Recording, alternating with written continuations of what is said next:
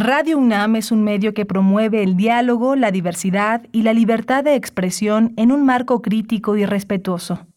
Los comentarios expresados a lo largo de su programación reflejan la opinión de quien los emite, mas no de la radiodifusora.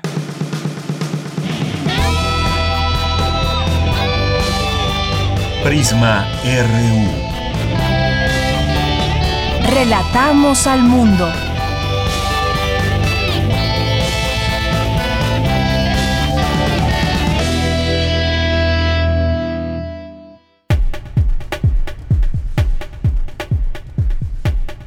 Muy buenas tardes, muchas gracias por acompañarnos aquí en Prisma RU. Estamos iniciando ya el fin de semana, iniciando el programa, además, este último programa de la semana en este día viernes 6 de mayo del año 2022.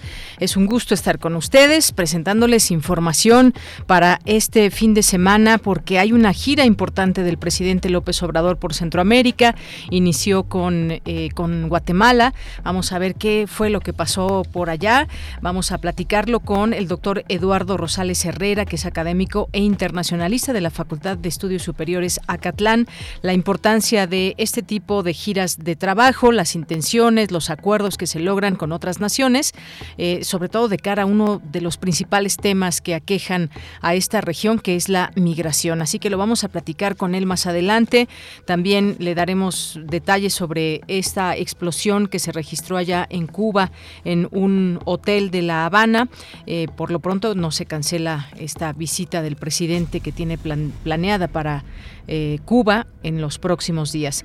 Vamos a platicarles también, antes de la pandemia teníamos aquí una, una sección eventualmente que son los paseos culturales del Instituto Nacional de Antropología e Historia y eh, Arturo Silva que nos había llegado a acompañar en varias ocasiones aquí, que nos invitaba a estos paseos, nos traían regalos, sorpresa para el público radio escucha, pues estará ya retomando actividades con nosotros, así que lo pueden escuchar en un momento más también sobre estos paseos culturales de Lina.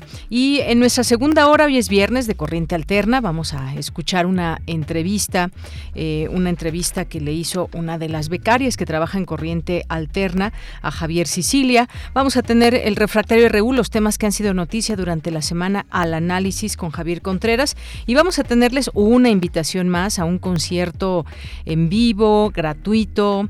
Eh, que bueno, pues va a estar eh, muy interesante en cuanto al repertorio musical que se tocará. Y vamos a entrevistar a la soprano Eugenia Garza, eh, que estará en este recital de voz y piano. Así que no se lo pierdan, este evento que se llevará a cabo se llevará a cabo el día de hoy a las 19 horas. Y como tenemos también eh, varios eventos desde el fin de semana, desde hoy, también tenemos, y por ahí encontrarán ya en Twitter, o se los digo de una vez, tenemos un pase doble para irse a ver eh, Pumas, Guadalajara, es el equipo femenil, por supuesto, a las 18 horas. De preferencia, si ustedes son vecinos de la colonia del Valle o aledaño, porque tienen que venir a recoger este pase doble, ¿hasta qué hora será?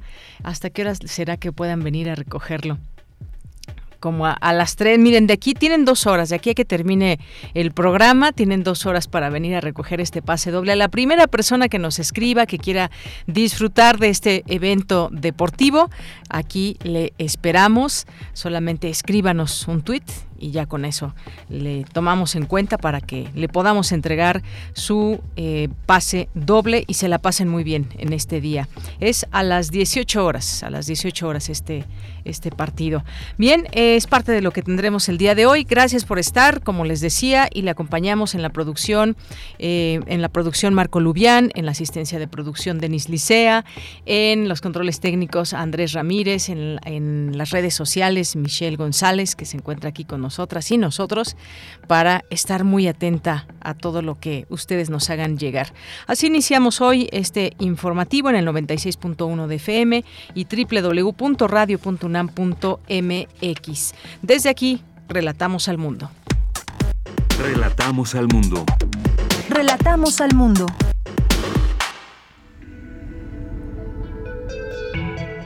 Bien, como todos los días iniciamos con la información universitaria, preparan Red Internacional contra Enfermedades Infecciosas y Futuras Pandemias.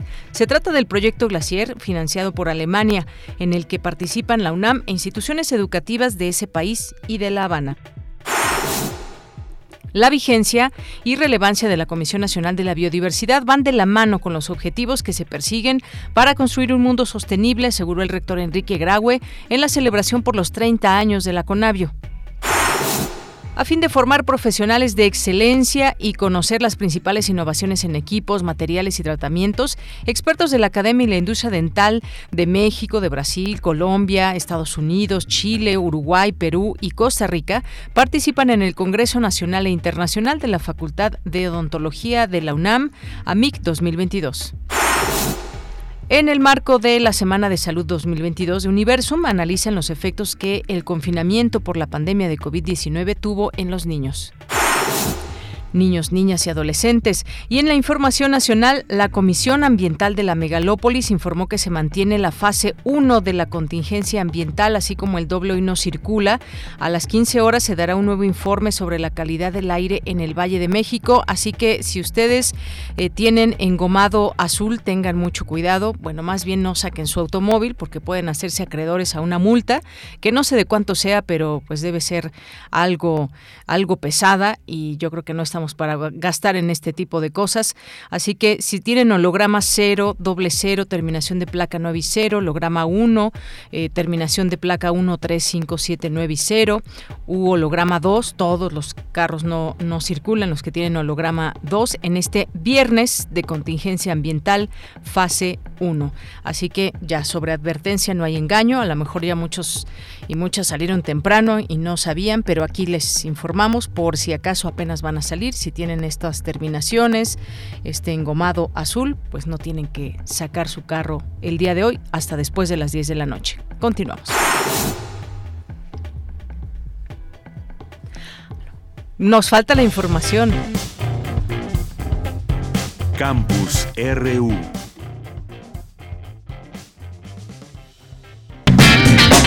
Hoy en la UNAM, ¿qué hacer y a dónde ir? Miocardio, la génesis del sonido, dedica su emisión del día de hoy al trabajo de Luby Torres, cantante, compositora argentina y exponente del nuevo folk latinoamericano. Disfruta de esta propuesta sonora y sintoniza hoy el 96.1 de FM en punto de las 18.15 horas y su retransmisión el domingo a las 14.30 horas. Te recomendamos la puesta en escena Requiem para las debutantes, bajo la dirección del dramaturgo Alaciel Molas González. En esta puesta en escena los temas centrales son la conquista y la colonia, por un lado, y el capitalismo por el otro, como fuentes que generan las narrativas contemporáneas con respecto a la nación, la patria, las problemáticas de género, la familia, el clasismo y el racismo. La puesta en escena Requiem para las debutantes se presenta todos los jueves y viernes a las 19.30 horas y los días sábados y domingos en punto de las 18.30 horas en el Foro Sor Juana Inés de la Cruz del Centro Cultural Universitario. El aforo está limitado a 40 personas. Este fin de semana culmina la temporada de la puesta en escena La culpa busca la pena y El agravio la venganza, que forma parte de las actividades del ciclo Feliz no cumpleaños Juan Ruiz de Alarcón, organizado por Teatro UNAM. Tres galanes y dos damas se ven envueltos en un lío amoroso, a la usanza de las comedias de los siglos de oro. Las cosas se complican en tanto se van develando la personalidad de todos los personajes, las suposiciones que hacen y sus verdaderas intenciones. Lo que comienza como un juego de enredos, concluye con un final inesperado con tintes de fatalidad. Recuerda, este próximo domingo 8 de mayo culmina la temporada de la obra La culpa busca la pena y El agravio la venganza. Las últimas funciones se llevarán a cabo hoy viernes 6 y mañana 7 de mayo en punto de las 19 horas y el domingo 8 de mayo a las 18 horas en el Teatro Juan Ruiz de Alarcón del Centro Cultural Universitario. Consulta la cartelera en teatrunam.com.mx. Es obligatorio el uso de cubrebocas antes, durante y después de la función.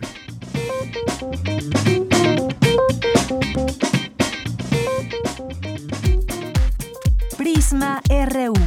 Relatamos al mundo. Una de la tarde con 12 minutos entramos a nuestro campus universitario de este día, viernes 6 de mayo. Mi compañera Virginia Sánchez nos tiene ya la información sobre la celebración de los primeros 30 años de la CONAVIO dedicada a salvaguardar la biodiversidad de nuestro país. ¿Qué tal, Vicky? Muy buenas tardes, adelante. Hola, ¿qué tal, Bella? Muy buenas tardes a ti y al auditorio de Prisma RU. Para conmemorar sus tres décadas, la Comisión Nacional para el Conocimiento y Uso de la Biodiversidad CONAVIO, en coordinación con el Colegio Nacional, organizaron la mesa 30 años de la CONAVIO, moderada por Carlos Galindo Leán, director de comunicación de la ciencia de la comunicación. En un mensaje videograbado, el rector de la UNAM, Enrique Graue, destacó que se celebran 30 años de una gran labor de rigor académico, de acopio de información, catalogación y promoción del uso sustentable de los recursos de un país tan megadiverso como es México. Señaló que la vigencia y la relevancia de la CONAVIO van de la mano con los objetivos que se siguen a nivel global, regional y nacional para construir un mundo sostenible y mitigar los efectos antropogénicos ante el cambio climático y sus implicaciones directas en la pérdida de la biodiversidad. También resaltó lo siguiente. Escuchemos el funcionamiento de la CONAVIO, este funcionamiento intersecretarial, ha facilitado la investigación aplicada y le ha permitido ser un puente entre la academia, el gobierno y las comunidades. Ha abierto también sus conocimientos para que puedan ser utilizados por todos en la creación de políticas públicas acordes a lo que debe ser un desarrollo integral, consciente y más igualitario. El Sistema Nacional de Información sobre Biodiversidad le ha permitido ser fuente pública de información y conocimiento accesible y es ya uno de los grandes saberes de nuestra nación. Por su parte, José Sarucán, exrector de la UNAM y coordinador nacional de la advirtió que solo se podrá conservar lo que se tiene cuando la sociedad deje de permanecer ajena. En el momento en que se apropie y empiece a exigir que se hagan bien las cosas, habrá un cambio verdadero y las universidades de Chapó también tienen un gran compromiso en ello. Escuchémoslo. Un cambio realmente muy importante porque esto ya los chicos que son los segundos usuarios más importantes de la página. Tenemos 24 mil usuarios diarios en promedio de la página de Conavio. Los segundos más importantes son niños. Uno esperaría que esa información que la toman primero jugando, después entendiendo, etcétera, realmente ayude a que haya un cambio de sensibilidad en esta dirección y esto es algo que tenemos que hacer. El otro trabajo se tiene que hacer en las universidades para que no nada más los biólogos o los geógrafos tengan alguna noción de qué es lo que se tiene que hacer con la conservación, sino todo el mundo, ingenieros, abogados, contadores, artistas plásticos, todo el mundo, porque todo el mundo tenemos un impacto sobre la, la diversidad biológica y sobre el ambiente, sobre el clima también. En esta celebración por los 30 años de la CONARIO también participaron la secretaria de Medio Ambiente y Recursos Naturales María Luisa Albores, José Jorge Soberón de la Universidad de Kansas, Alicia Bárcena, exsecretaria ejecutiva de la Comisión Económica para América Latina y el Caribe CEPAL, entre otras personalidades. Bella, esta es la información. Gracias, Vicky. Muy buenas tardes. Buenas tardes. Bien, ahí todo el trabajo durante 30 años de la CONAVIO para salvaguardar, informarnos también acerca de esta biodiversidad de nuestro país. Nos vamos ahora con la siguiente información de Cindy Pérez Ramírez. Entre acusaciones de conflicto de interés, gobierno capitalino eh, iniciará proceso legal contra la empresa noruega DNB, DNB por dictamen en la línea 12. Cuéntanos, Cindy, muy buenas tardes. A un año de la tragedia en la línea 12 del metro, la empresa noruega DNB encargada de elaborar los peritajes sobre el desplome del tramo elevado entre las estaciones Olivos y Tezonco, que dejó 26 muertos y un centenar de lesionados, informó que ya entregó el tercer y último reporte de análisis causa raíz de acuerdo con la metodología acordada y con estrictos procedimientos internos de calidad. En un comunicado, la empresa contratada por el gobierno capitalino por 20 millones de pesos para emitir tres informes sobre las causas del incidente, sostuvo que el informe se elaboró sin la participación de ningún experto que pudiera tener un conflicto de interés. Esto luego de que la jefa capitalina Claudia Sheinbaum acusada en conferencia de prensa que existe un conflicto con mexicanos contra la corrupción y que un abogado que ha litigado contra el presidente Andrés, Manuel López Obrador colabora con la empresa noruega. El acuerdo era que conforme vayan saliendo los eh, reportes, pues se publicara. Cuando entregan el tercer reporte y se ve que está mal ejecutado, pues entonces se toma la decisión de responderlo. Pero nosotros íbamos a dar a conocer el reporte que se le entrega para que lo conozcan, de todas las deficiencias técnicas que tiene el reporte y damos a conocer pues por qué hay un conflicto de, de interés y hay un asunto que en realidad pues es absolutamente tendencioso. Convirtió un informe técnico en algo político. ¿Cómo vamos a permitir nosotros eso? La Administración Capitalina afirmó que existen incumplimientos técnicos como la falta de hipótesis, alternativas y las razones de su descarte. También afirma que el documento carece de un análisis más detallado de la fatiga inducida por distorsión, además de la exclusión del tramo espejo como referencia empírica y analítica. Cabe recordar, Deyanira, que en el segundo informe publicado en septiembre pasado, la empresa ratificó que el colapso ocurrió como resultado del pandeo de las vigas norte y sur facilitada por la falta de pernos funcionales. Pues bueno, ya la jefa de gobierno dijo que están buscando un grupo de ingenieros de calidad para realizar otro peritaje independiente. Esta es la información que tenemos. Gracias, Cindy. Muy buenas tardes. Muy buenas tardes. Bien, pues parte de lo que hay con respecto a este tema del dictamen de la línea 12 y es que el, gobierno capitalino ha acusado conflicto de interés en este informe de la compañía noruega encargada del análisis de las causas de la tragedia en la línea 12 del metro y en tanto la empresa niega todos estos señalamientos. Además, bueno, hablando ya de la jefa de gobierno de la Ciudad de México, también dio a conocer que se reunirá con científicos atmosféricos para evaluar las contingencias ambientales que han ocurrido esta semana en el Valle de México y como tuvimos oportunidad también de platicarlo en este espacio, hay opciones, hay soluciones, por supuesto, ante esta situación, pese a que esta, eh, sobre todo esta época del año, favorece desafortunadamente que se concentren y que estén suspendidos en el aire estos contaminantes. Continuamos ahora después también con esta información que sigue una charla. Tu opinión es muy importante. Escríbenos al correo electrónico prisma.radiounam@gmail.com. Bien, una de la tarde con 19 minutos. Vamos a platicar en un momento con el doctor Eduardo Rosales Herrera sobre esta gira a Centroamérica del presidente Andrés Manuel López Obrador, eh, la tercera internacional que realiza durante su mandato, mediante la cual sostendrá reuniones con los jefes de Estado y sus miembros del gabinete para abordar temas de migración, sobre todo, así como implementar e impulsar programas de desarrollo social como Jóvenes Construyendo el Futuro y Sembrando Vida. El mandatario visitó ayer Guatemala, donde le manifestó a su homólogo Alejandro Yamatei que, que solo eh, con cooperación internacional se logrará poner punto final al fenómeno de la migración. Y ahí esa gran pregunta que cabe, ¿se logrará? ¿Cómo se logrará? ¿Quiénes van a participar? Es un trabajo que debe hacerse de manera conjunta. Y bueno, hoy el presidente eh, estará en El Salvador para una reunión con el presidente Nayib Bukele. Luego se trasladará a Honduras para una junta bilateral con Xiomara Castro. El 7 de mayo viajará a Belice para firmar la carta de intención en materia de cooperación bilateral para el programa Sembrando Vida, acompañado del primer ministro John Briceño, y el 8 y 9 de mayo visitará el Palacio de la Revolución para una reunión con su homólogo cubano Miguel Díaz Canel, allá en Cuba. El presidente López Obrador participará en total en 21 actos públicos durante su estadía en los cinco países. Hemos invitado, como les decía, al doctor Eduardo Rosales Herrera, que es académico e internacionalista de la Facultad de Estudios Superiores Acatlán. Doctor, qué gusto saludarle. Muy buenas tardes. Estimada Yanira, siempre un placer estar en este espacio. Gracias por la invitación. Estamos a la orden. Gracias, doctor. Pues de entrada vimos ya ayer esta reunión en Guatemala y eh, estas eh, cuestiones que se hablaron, sobre todo de migración, también exponer estos puntos de los programas que se implementan en México para que se puedan implementar en Centroamérica. ¿Qué le pareció a usted esta, este primer punto en la visita que va a hacer a varios países de Centroamérica y Cuba del Caribe, doctor? Bueno, estimada Yanira, pues, si me, si me lo permite, yo creo que primero tendríamos que poner un punto de contexto.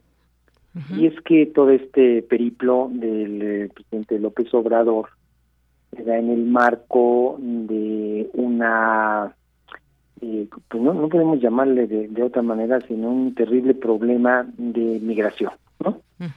Eh, hemos visto como, pues, tanto el gobierno de Estados Unidos como el de México no han podido disminuir o siquiera, pues, gestionar, ¿no? De menor, de, mejor manera el fenómeno migratorio. Tal parece que está, pues, eh, fuera de control. Yo creo que, yo creo que si no, no exageraríamos ni con mucho si decimos esta que esta, esta situación, ¿no? Simple y sencillamente, pues podemos referir un dato que en marzo, en el mes de marzo, ahora no tenemos el de abril, pero en el mes de, mes de marzo, pues en Estados Unidos se, se detuvieron a 210 mil indocumentados.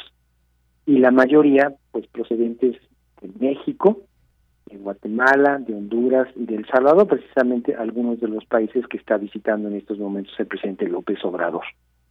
Yo aquí nada más quisiera poner un asterisco y señalar que la verdadera caravana migrante pues es la mexicana. Es el mayor número de personas que buscan irse hacia los Estados Unidos.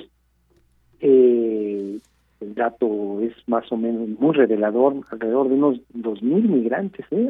al, día diarios, ¿no? Intentan cruzar la frontera hacia, hacia Estados Unidos. Y lo hacen precisamente por dos causas. Yo creo que los mexicanos y todos los las, las personas presentes del Triángulo Norte y Centroamericano, es por la cuestión económica, desde luego, quieren buscar un mejor trabajo ante el desempleo que impera en nuestros países. Y pues ah, por otra parte también, eso es innegable, el fenómeno de la violencia y la criminalidad y la inseguridad que se vive tanto en nuestro país como en los países centroamericanos. Entonces, yo creo que ese es el aspecto de, de, fondo, ¿no? De contexto de este, de este viaje. Claro. Ahora, por lo que respecta a ya propiamente a estas visitas, pues eh, hay, digamos, dos programas puntales, ¿no? Que se está tratando de, de, favorecer, de implementar. Eh, ya se han hecho, desde luego, por ejemplo, en Honduras, a donde va a ir, ya hay más de 10.000 este, inscritos en, este, en esos programas, que es este Sembrando Vidas y este Jóvenes Construyendo el Futuro. Es este, dos programas que se han implementado en nuestro país y que, pues, eh, digamos, se han exportado el modelo, ¿no? Tratando de que se pueda disminuir, ¿no? Ese flujo de migrantes. Hay, hay muchos otros esfuerzos, ¿eh? por supuesto, ¿no? Que se están haciendo. Sin embargo, aquí, mm, permítame eh, comentarle, yo no tengo ¿qué le puedo decir? No genero, no genero muchas expectativas, porque el problema, el problema eh, es de en esos países y también en el nuestro, pero sobre todo en estos países que es objeto de la visita, pues es un problema estructural verdaderamente severo, muy muy grave. Y estos programas, pues si bien tienen una, eh, una, una buena intención, por supuesto, y tendrán algunos beneficios, pues no son suficientes, ¿no? Como para detener esta esta oleada migratoria, este tsunami, este, ¿no? De, fenómeno migratorio. Y pues, eh, repito, yo que nuestro país está viendo sensible, se está viendo solidario, ¿no? Incluso hasta adopta a veces conductas humanitarias con inmigrantes. Yo sí quiero ser muy, muy, este, eh, ¿qué puedo decir? Eh, eh categórico, ¿no? Si así se me permite usar el término, que pues este ni antes, ni ahora, ni en el futuro cercano se podrá solucionar la situación socioeconómica de la mayoría de las personas que proceden de, Centroamérica, ¿no? Eh, hay causas de fondo de este fenómeno, nada más permítanme señalar dos brevemente pues eh, los, los, índices de pobreza son son tremendos, ¿eh? tremendos allá en, este, en esas partes. Por ejemplo, Honduras, el ejemplo típico, característico, casi 80% de la población está en niveles de pobreza y de ese 80%, bueno, más bien y de la totalidad de la población, 50% está en pobreza extrema. Es un problema terrible en El Salvador, pues los números son similares eh, la, situación complicada. Y una cuestión que hay que tener muy clara es que las élites centroamericanas pues, dominan espacios políticos, económicos, militares, electorales, mediáticos, bueno, lo dominan todo. Y de una manera egoísta, yo digo, insensible, irresponsable, pues mantienen estructuras de dominación, yo diría que hasta de sometimiento en beneficio de los propios intereses, ¿no? Monopólicos y oligopólicos. Entonces, pues, este, en la medida en que se siga produciendo, ¿no? La pobreza, produciendo y reproduciendo pobreza, desempleo, criminalidad y en contra en contrapartida concentración de la riqueza, pues yo creo que el fenómeno no no no va a cambiar independientemente pues de los programas de ayuda, de la cuantía de esos que no puede ser mucho desde luego. Entonces, en esa medida sí yo veo con con con pesar, ¿eh? con escepticismo también el que repito estos programas pues puedan tener un impacto significativo para disminuir el fenómeno de la migración, querida Villanía. Así es, doctor. Pues es muy difícil eh, saber o cuando nos adentramos a estos datos, a estos números que hay que arrojan esta pobreza, situaciones adversas en los distintos países de Centroamérica, las causas de fondo, eh, por supuesto que tienen eh, posibilidad de que se resuelvan, pero se necesita además de mucha voluntad, muchos recursos y es también una cuestión que tiene que ver que trasciende con otros países. Por eso, eh, quizás cuando hablamos de migración también entendemos que se deben generar soluciones entre varios eh, países, generar acuerdos. Eh, en particular, usted mencionaba esto, lo mencionábamos también porque es lo que se dio en este discurso del programa de Sembrando Vida y Jóvenes Construyendo el Futuro. Además, también, por ejemplo, el secretario, el canciller Marcelo Ebrard adelantó que los gobiernos de México y Guatemala acordaron que 25 mil guatemaltecos cotizarán ante el IMSS, es lo que dio a conocer además de estos programas, y que entre los avances del encuentro de ambos mandatarios está el establecer más conectividad aérea y terrestre entre ambos países, y el programa de Sembrando Vida iniciará en Chimaltenango, así como la instalación de un nuevo consulado eh, mexicano en Petén. Estos, digamos, fueron algunos acuerdos, pero sí, la solución se antoja de una manera mucho más exponencial, mucho más grande. Veremos cómo se dan las cosas también en los demás países. Es quizás un acercamiento eh, breve el que se tiene, pero que pueda ser significativo. Quizás también si Estados Unidos en algún momento pueda participar. Uno se pregunta, ¿ayuda a esto? Pues sí puede ayudar eventualmente, pero falta mucho más, doctor, mucho más.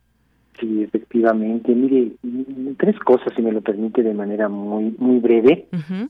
Lo primero diría también que los gobiernos de los países de procedencia, o sea, este fenómeno migratorio, también se han visto pues omisos, ¿eh?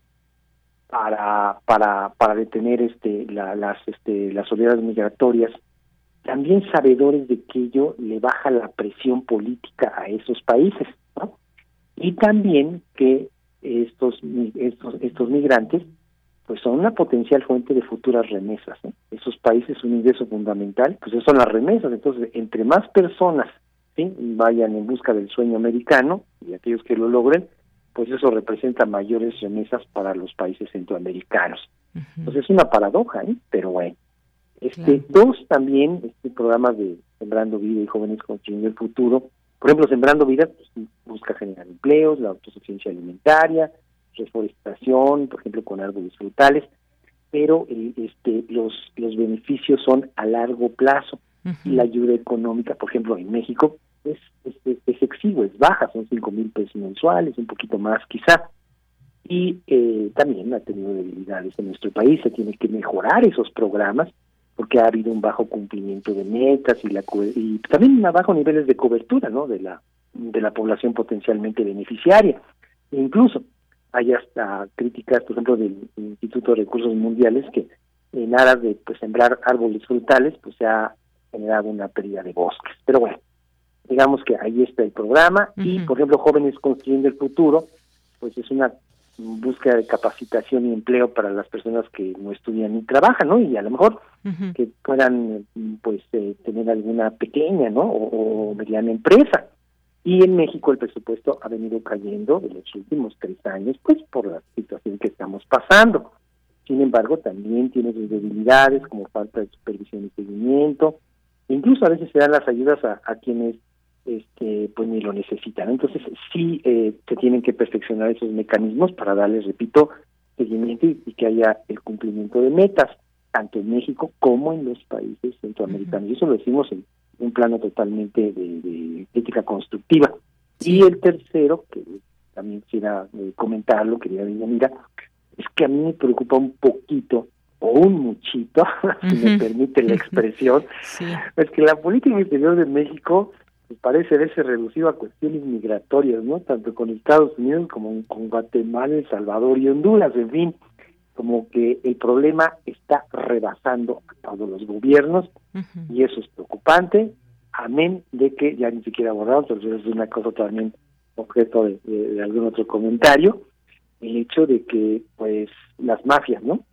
Las mafias de, este, que se aprovechan precisamente de los migrantes, también un verdadero dolor de cabeza para tanto gobiernos como para incluso pues organizaciones este de la sociedad civil. Es un verdadero dolor de cabeza. En fin problema muy complejo querida Villanira pero pues ojalá no y esto sea un primer paso un nuevo intento para enfrentar ese ese, ese flagelo que ya ya dejó de ser problema para convertirse francamente en un verdadero flagelo en, un, este, una problemática gigantesca Efectivamente, son alicientes solamente de pronto que llegan eh, dentro de todas estas posibles soluciones, atacar las cuestiones de, de, raíz, lo cual es muy difícil porque efectivamente llevamos muchos, muchos años viendo este fenómeno y al contrario, más allá de disminuir, ha crecido en los últimos años. En El Salvador, el caso del Salvador y Honduras, eh, solamente quiero recordar un, un dato que fue de 2019, el gobierno mexicano operó estos dos programas eh, sociales. Hubo una inversión de 31 millones de dólares en cada una de estas eh, naciones, con los cuales se apoya a 40 mil personas, 20 mil en Honduras y 20 mil más en El Salvador, estos dos programas. Y se supone que en estas eh, visitas que hará el presidente, pues se verificará cómo han sido estos programas, si hay avances de los programas sociales, lo cual, pues me parece, si lo vemos de alguna forma, es positivo, pero ¿qué tanto abona ya, digamos, viéndolo como una nación? con todo y sus millones cada uno de habitantes. Son países un tanto eh, pequeños, pero con muchas y distintas eh, problemáticas. Así que ya veremos también cómo cómo se dan estos acercamientos, El Salvador, que como usted decía, pues eh, algunas realidades muy crudas que hay, como en el caso de El Salvador y, y las maras, y luego se dirigirá también a, a, Belice, estará en Cuba, donde por cierto hubo una explosión esta mañana en un hotel, no se suspende hasta donde se sabe esta gira del presidente, que ahí pasamos ahora a otra configuración, eh, doctor, que tiene que ver también pues las relaciones ásperas que sigue teniendo Cuba con con Estados Unidos, ahora de cara a la cumbre de las Américas, y cuál es el, el papel que está jugando México con esta nación que le ha dado, pues siempre ha sido una relación cordial y ahora, ¿qué giro vemos que le está dando o no el presidente López Obrador a la relación con Cuba, doctor? Bueno, pues aquí habría que señalar que pues México perdió protagonismo, liderazgo, yo diría que hasta interlocución eh, con, con Cuba desde pues desde principios de este ciclo sí, eh, me parece que eh, está México, eh, el presidente López Obrador, tratando de reposicionar a nuestro país.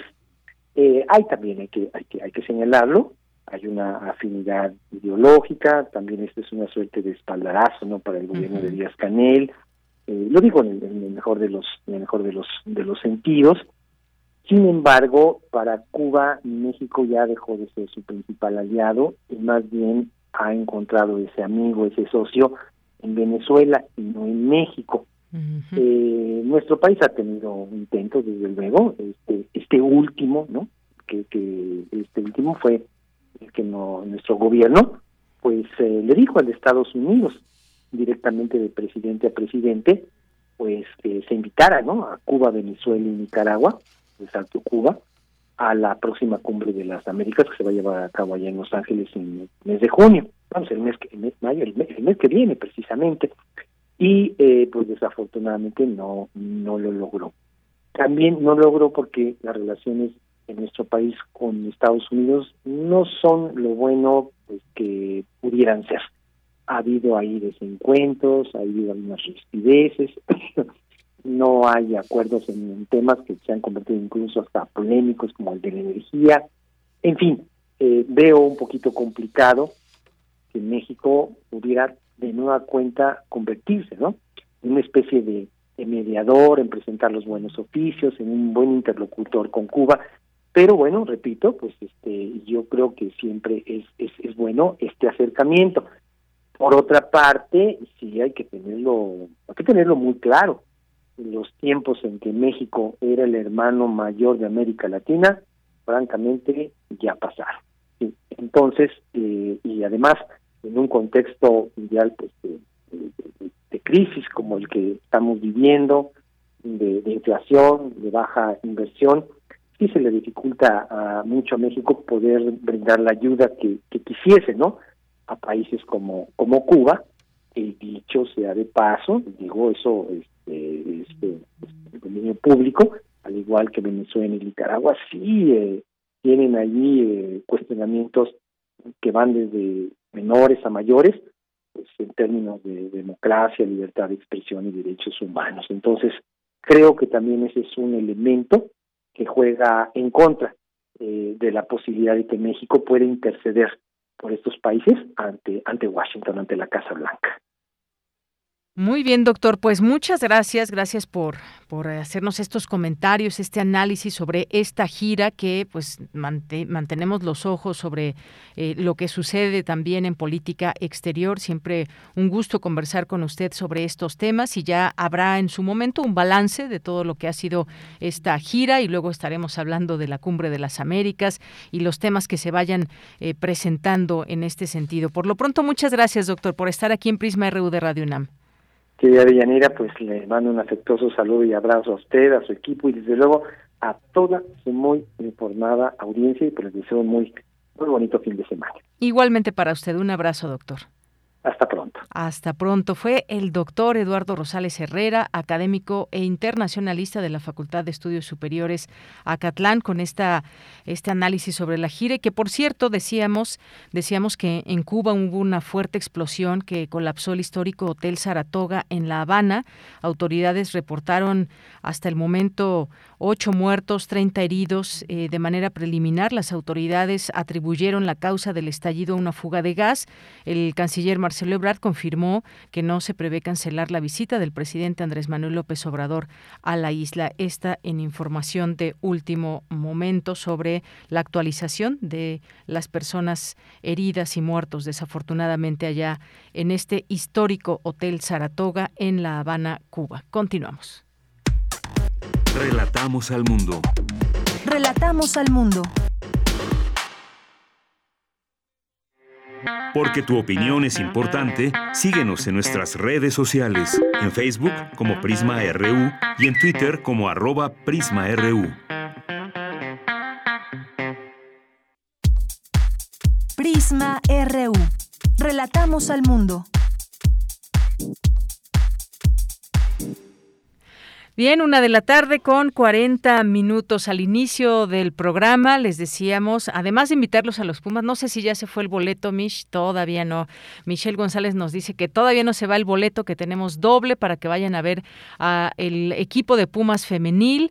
Eh, con Guadalajara. El día de hoy a las 18 horas tenemos un pase doble. Si viven por aquí cerca, pasen aquí a Radio UNAM, díganos su nombre y con mucho gusto les hacemos este obsequio. Y bien, por lo pronto nos vamos ahora a lo que también les habíamos comentado al inicio, que ya regresan los paseos culturales del Instituto Nacional de Antropología e Historia. Antes de la pandemia teníamos aquí ya una dinámica donde pues alguien venía, nos platicaba de estos paseos e incluso pues había algunas algunos obsequios para el público Radio Escucha.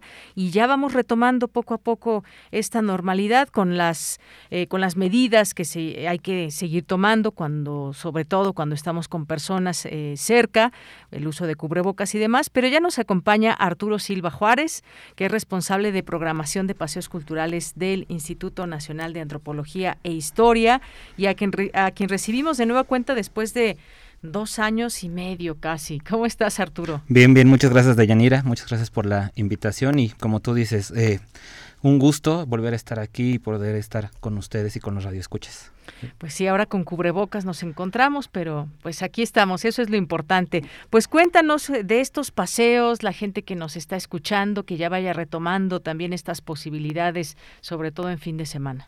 Pues como tú lo habías dicho, ya teníamos una dinámica ya establecida, lamentablemente pues la pandemia como, como a todo mundo nos vino a cambiar un poquito, pero afortunadamente ya estamos eh, recuperándonos. Comenzamos a volver a operar a partir del 7 de abril. Tenemos un mes que estamos este, llevando a cabo los recorridos eh, y traemos todas las ganas, todas las dinámicas. Tenemos nuevos recorridos, tenemos nuevas rutas, eh, tenemos unas ansias locas de seguir saliendo, de seguir visitando México, de estar recorriendo sus lugares.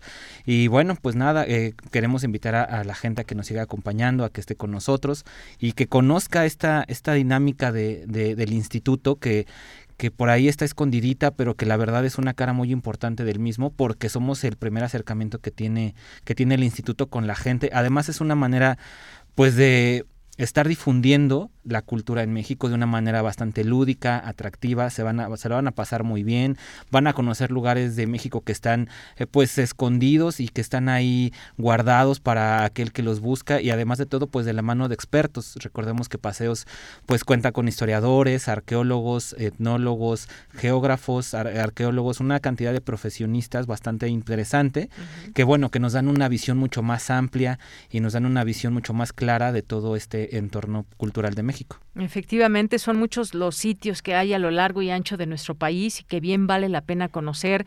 Eh, en algún momento nos habías invitado también a conocer la historia de algunos edificios, algunas casas, datos muy interesantes que le pueden resultar a la gente, porque esta ciudad está llena de historia en sus colonias, en sus calles, y eso hay mucha gente que le fascina conocer ese, esos datos, en qué año esta casa que estamos viendo, en tal colonia, eh, para qué sirvió, en fin, yo creo que es muy amplia la oferta del instituto y bueno, en particular, ¿tienes alguna invitación para los próximos días para nuestro público? Claro, mira, eh, estamos, como te comentaba, con paseos bastante nuevos, bastante interesantes y bueno, también eh, abonando a lo que decías antes de pasar a, hablar en específico de un recorrido, es descubrir la ciudad de otra manera o descubrir los entornos de una manera distinta, son con otros ojos, eso es muy interesante. Justo para este sábado, el día de mañana, tenemos un recorrido que se llama La Edificación del Poder. Que, que, visita el centro histórico de la Ciudad de México, pero le da una, una, una dinámica diferente. Eh, estamos apreciando los edificios que conforman la plancha de la Constitución desde una manera eh, arquitectónicamente, pero también desde el punto de vista del poderío, cómo se fueron formando a partir de una dinámica política, de una, dinámica social, de una dinámica incluso eh, religiosa en este momento, y, cómo eh, se fue configurando la ciudad gracias a esto. ¿no? Esto es para este sábado. La siguiente semana tenemos un paseo hacia Miscuac, en 15 días nos vamos a Mapete y el Cardonal en Hidalgo, que también son conventos novohispanos, por si les atrae y quieren despejarse un poquito de la ciudad, bueno, también estamos saliendo. Ese mismo domingo 22 de mayo visitamos La Gotera, que es un, es un poquito más arriba de Tolantongo, que es, una, es un paseo geográfico donde la gente, además de conocer el entorno y la geografía, pues va a poder eh, sumergir, aunque sea los pies y estar chapoteando un ratito. es una, son, son dinámicas diferentes, cada fin de semana encontramos diferentes recorridos y ya ellos tendrán que buscar qué recorridos les atrae, si les interesa más la geografía. Vamos al, al, al Iztaccíhuatl, es un paseo que teníamos ganas desde hace un montón de tiempo para el 29 de mayo eh, y la gente está deseosa, vamos a subir a la falda baja nada más porque pues obviamente no, tenemos tanta condición, pero les van a explicar el entorno, no solamente geográfico, sino también histórico de, de este volcán, de cómo fue protectora de todas las ciudades que se fueron conformando, todas las poblaciones, en fin, un montón de recorridos. Y bueno, para este, para este sábado pues les tenemos el regalito que, que comúnmente... ah, sí, este, trajeron un regalito, qué Claro, por supuesto, para todo tu, tu público, para que nos acompañen el día de mañana a este recorrido que te comentaba de la edificación del poder. Sí. Va a estar muy interesante, como les decía, es reconfigurar la ciudad en nuestra visión, pero desde una perspectiva mucho más lúdica. Vamos a visitar el Ayuntamiento de la Ciudad de México, que tiene, que cuenta como un museo.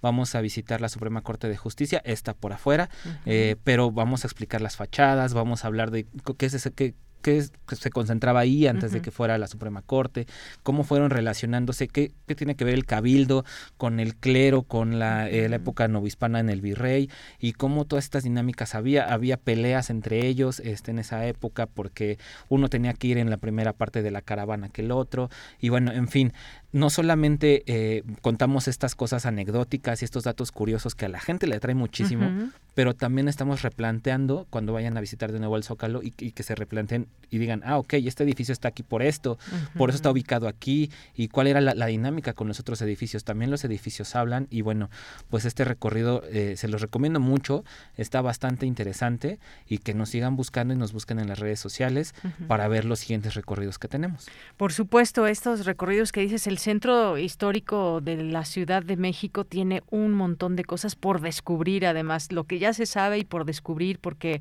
hay estos edificios, pero también desde sitios, restaurantes y demás que siguen conservando también toda esta parte histórica. ¿Cuánto dura aproximadamente este paseo? El recorrido va a durar aproximadamente entre tres horas y tres y cuatro horas máximo. Comúnmente son los recorridos peatonales, eso es lo que dura. Ya de varios, de un día completo, como te decía, el de Mapete, Cardona, La Gotera, Iztaccíhuatl, salen a las 8 de la mañana del Parque Hundido. Obviamente tienen que reservar antes para que nosotros podamos este, confirmarles su reservación y que no nada más vayan ahí. Y a partir de ahí el regreso a veces por las carreteras es complicado, pero se piensa que es como de 12 horas. Van a estar regresando a las 8 de la noche al mismo lugar. Por el momento, Ciudad de México es de 3 horas, 3 horas y media. ¿Y para quién va dirigido? Porque de pronto es ya un sábado donde los eh, las niñas están también, los y las niñas están eh, con tiempo libre, también los papás, entonces, y las mamás eh, pues, es para toda la familia o más o menos a partir de una edad para que no se aburran los más pequeños o cómo es? Pues a mí me gusta decir que es para todo tipo de edades, para todas las edades posibles que gusten de la historia. A mí desde niño me gusta la historia, seguramente habrá por ahí un chiquitín que también les interese. Eh, como te decía, es muy lúdico, la dinámica se explica muy bien y bueno, habrá otros recorridos que sí tengan ciertas restricciones, pero nosotros se los iremos comentando cuando llamen, reserven y se les dé todos los datos. Muy bien, y todo esto que nos estás platicando, me imagino está en su página de internet. Ahí me imagino hay una parte de paseos culturales. Sí, justo tenemos eh, la página es www.paseosculturales.ina.gov.mx. Ahí pueden encontrar la programación. Ahorita la tenemos hasta junio, pero vamos, vamos a ir agregando cada, este, mm, eh, conforme avance el tiempo los siguientes meses, que ya los tenemos preparados, pero como comentábamos, esto de la pandemia nos dejó un poquito ahí revueltos, entonces hay que confirmar los lugares, hay que ver las disponibilidades, por eso no nos atrevimos a poner todo, todo el año para también tener un margen de maniobra, pero ya tenemos prácticamente todo el año, bueno, no prácticamente todo el año lo tenemos, y ahí lo pueden visitar, o en las redes sociales, que es este Paseos Culturales INA en Instagram y también Paseos Culturales eh, INA en Facebook ahí nos pueden encontrar, o la misma página del instituto que es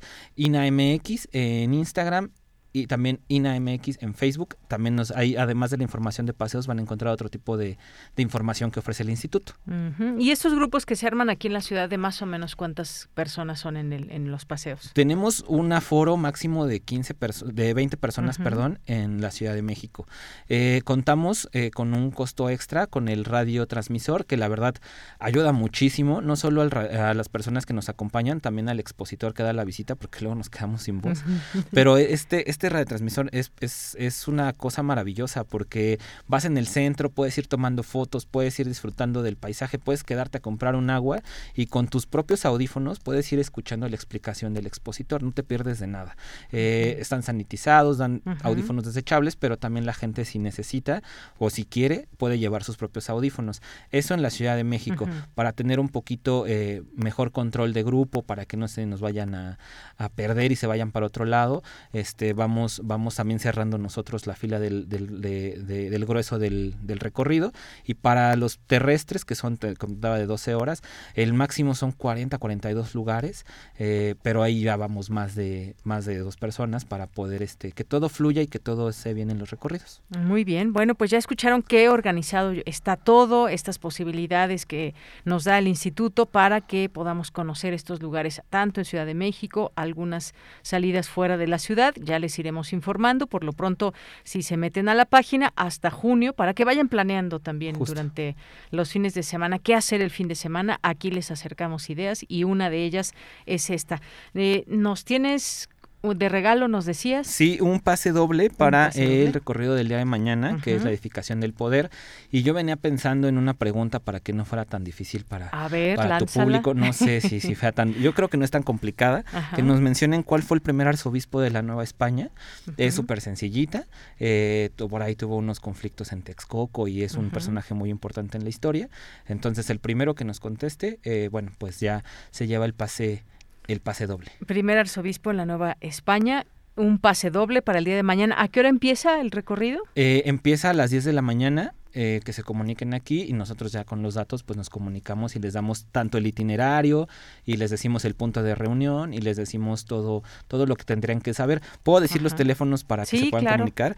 El teléfono es 55 41 66 07 del 81 al 84 con la extensión 41 16 81 8 y 41 68 39. Esos son los teléfonos de paseos culturales y las extensiones del área de ventas. Muy bien, bueno, pues ahí está esta posibilidad que tenemos en este eh, en este día que estamos escuchando, pero para mañana este pase doble y lo único que tienen que hacer es quien se comunique con la respuesta correcta a nuestro Twitter o Facebook. La primera persona que llegue tendrá un pase doble para el día de mañana en este recorrido que nos decías, la edificación del poder, para que tengan ahí toda la posibilidad de aprender, de admirar, de generar también comentarios con las personas expertas que conocen de la arquitectura y de toda la historia que hay en estas fachadas y en estos en, estos lugares como el Palacio del Ayuntamiento.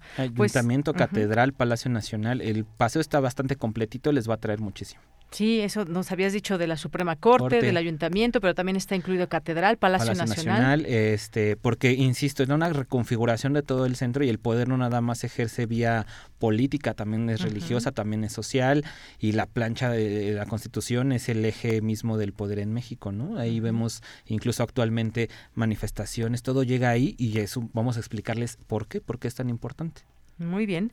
Bueno, pues Arturo Silva Juárez, muchas gracias por venir también aquí, que vinieron también acompañándote y que pues siempre nos da un gusto recibirlos ya después de todo estas, de todos estos eh, meses que se hicieron largos porque pues que ya queríamos estar aquí en cabina, pero había que tomar medidas y demás, pero ya están estos paseos y vamos retomando también estas actividades y estas conversaciones contigo, así que pues nos escuchamos, nos vemos pronto de nuevo por y por el momento dejamos esta invitación y la posibilidad de que conozcan las otras actividades a través de la página de internet de Lina.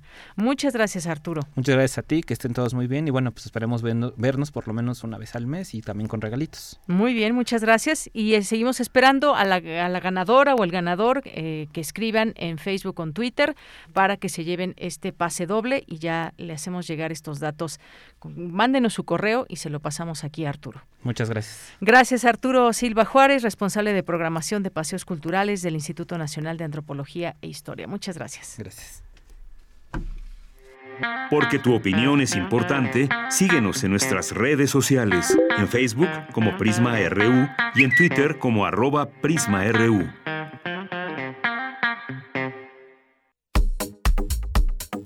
Nacional RU. Una de la tarde con 55 minutos. Bueno, pues hay varias cosas que comentarles en esta, en esta tarde. Eh, además de hoy sí hubo varias notas internacionales que destacaron y que tienen que ver con todo este asunto de lo que está pasando con esta gira, luego la explosión que hubo allá en Cuba. También hubo una explosión en, en España, se registró una explosión en un edificio de Madrid, se reportaron dos muertos y 19 heridos. El estallido fue por acumulación de gas. Bueno, ¿qué está pasando ahí con la acumulación? De, gas, cómo prevenir estos accidentes que no es, no es la primera vez que, suceden y que se dan en muchos lugares. Bueno, eh, eh, como les decía, hay varias cosas en los temas eh, nacionales. Ordenan a Calica cesar la explotación de cantera en Quintana Roo. Este es un tema que también ha saltado al escenario mediático debido pues a este asunto de estar observando qué pasa con los distintos o proyectos o explotaciones, en este caso de cantera allá en Quintana Roo. Y eh, esta nota dice que el gobierno mexicano ordenó a la constructora estadounidense Volcan Materials Company cerrar las operaciones para la explotación de una cantera En Quintana Roo, conocida como Calica, a la que señala de dañar el medio ambiente. La firma consideró que la disposición es ilegal, así que se hicieron estas disposiciones para que en esta en esta zona se detenga este trabajo. Sabemos que esta zona, sobre todo pues Quintana Roo, que es un paraíso un paraíso para muchas personas, es un paraíso por sus playas y por eh, toda la infraestructura también que se ha armado, además de que acompañan a toda a toda esta eh, estos lugares, hay cenotes, hay selva, es una, una vasta riqueza la que se puede encontrar en estas zonas y que también obviamente ha sido explotada de manera a veces irregular, no siempre, pero a veces irregular. ¿Qué quiere decir? Que se han pasado por algún lado, menos por la ley, todos estos permisos que se deben de dar por parte de las autoridades o no se respetan o se llega incluso a casos de corrupción para que puedan acceder a zonas que son realmente valiosas para, para un país. Bien, pues también hay un dato interesante, se habla de que se han incautado 67% más armas en este sexenio. Dice esta nota que en contraste con el gobierno anterior, en lo que va del actual sexenio se han incautado 67% de armas de fuego como resultado de la estrategia conjunta entre las Secretarías de la Defensa y de Marina, así como la Guardia Nacional. Esto lo dijo el subsecretario de Seguridad, Ricardo Mejía Verdeja, y todo ese tema también de las armas que se utilizan desafortunadamente en distintos ilícitos en nuestro país, toda la polémica que hay en torno a las armas que llegan, por ejemplo, de los Estados Unidos. Y pues es parte de, también de lo que podemos eh, comentarles el día de hoy. También en este discurso que ya analizábamos en su momento de traición a la patria, que es la, eh, una traición a la patria y con todo lo que vimos con la reforma eléctrica, pues el presidente ha insistido que sí se cometió eh, traición a la patria por parte de la oposición y pues dijo que fundamentará legalmente que la oposición sí cometió traición a la patria con su voto para desechar la reforma eléctrica, decisión con la que los legisladores beneficiaron a empresas como Iberdrola. Así que pues eh, cuando estuvo antes de irse, antes de irse a su gira por Centroamérica, en Puebla de Zaragoza, el mandatario refirió que la consejera jurídica de presidencia le recomendó no contestar a la denuncia que legisladores del Partido Acción Nacional interpusieron, interpusieron en su contra. Hay que recordar que llevaron a cabo esta denuncia eh, por haberles llamado traidores a la patria y todo un discurso que se generó, todo un impacto mediático, más bien en todo esto, son o no traidores a la patria. Se habla de que, pues bueno, incluso algunos legisladores eh, habían sido amenazados y demás, pero pues ahí está también de cara a la gente cuál es el voto de los legisladores, de las legisladoras, cuando tienen en sus manos la posibilidad cambiar rumbos de este país o de cambiar ciertas políticas que se han implementado en otros momentos y que qué beneficios o no le han traído al país. Yo creo que cada uno de nosotras y nosotros en, México también tenemos nuestra opinión de lo que, en el sentido de que hicieron su voto las y los legisladores. Son las dos de la tarde en punto. Vamos a irnos a un corte y regresamos a la segunda hora de Prisma. Tu opinión es muy importante. Escríbenos al correo electrónico prisma.radiounam@gmail.com.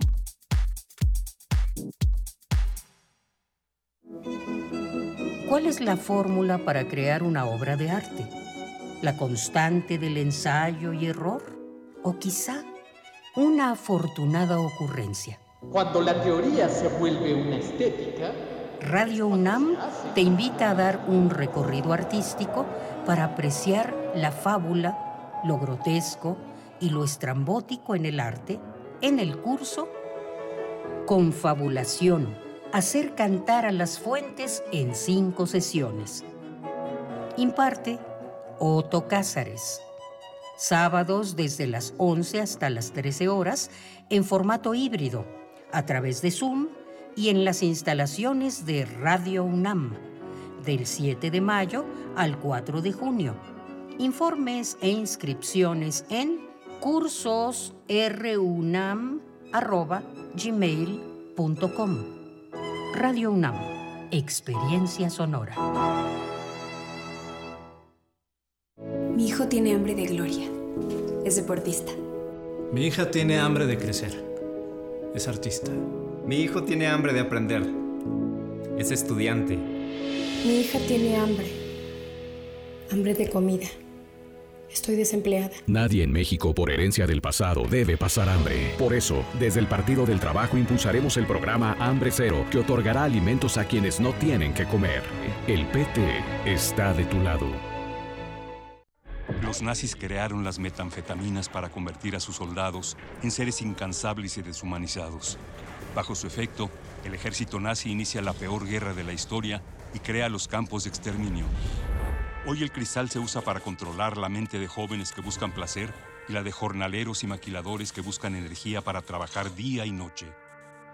Busca la línea de la vida, 800-911-2000. Para vivir feliz, no necesitas meterte nada. Dijeron que el video mataría a la estrella de radio. Pero no fue así. Tenemos casi 23.000 audios disponibles en nuestro podcast. Conoce nuestras series, radioteatros, barras, adaptaciones y otras joyas radiofónicas del pasado en www.radiopodcast.unam.mx. Disfruta a toda hora Radio UNAM. Experiencia sonora.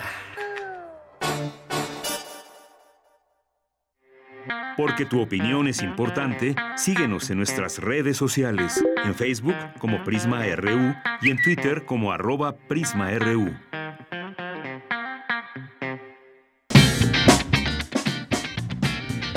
Mañana en la UNAM, ¿qué hacer y a dónde ir? Mañana no te puedes perder Gabinete de Curiosidades, bajo la producción y conducción de Frida Rebontulet, quien continúa con la muestra de la colección de paisajes sonoros recabado y resguardado por la Fonoteca del Colegio de la Frontera Norte. Ahora nos presentará un pupurrí a modo de viaje entre leyendas de espantos y aparecidos en Tijuana y el canto Cielito Lindo con infantes de aquella ciudad fronteriza. Sintoniza mañana sábado 7 de mayo, en punto de las 17.30 horas, el 96.1 de FM. Recuerda que a partir de esta semana la frecuencia de amplitud modulada de Radio UNAM ha vuelto a su programación habitual. Mañana sábado 7 de mayo podrás disfrutar nuevamente de Goya Deportivo, espacio radiofónico que ofrece lo más relevante en el deporte estudiantil, amateur y profesional, realizado en colaboración con la Dirección General del Deporte Universitario. Sintoniza mañana sábado 7 de mayo, en punto de las 8 horas, el 860 de AM. Y a las 17 horas no te puedes perder Confesiones y Confusiones, serie sobre la cultura de la salud y su cuidado, realizada en colaboración con la Dirección General de Atención a la Salud. Las citas mañana sábado 7 de mayo, a las 17 horas, por el 860 de AM. La necesidad de ir en busca de agua potable hace que diversos personajes de una comunidad rural se reúnan en el pozo de la localidad. Mientras están a la espera de llenar sus cántaros vacíos, exponen sus formas de ver y sentir la realidad que les tocó vivir. Esta es la premisa del radiodrama El Cántaro Seco, adaptación de la primera obra teatral de Nancy Cárdenas y que forma parte de la colección de ficción sonora de Radio UNAM, inscrita en el Registro Memoria del Mundo de México 2021. Sintoniza mañana sábado 7 de mayo, en punto de las 20 horas, el 96.1 de FM. Y recuerda, no bajemos la guardia frente a la COVID-19. Para Prisma RU, Daniel Olivares Aranda.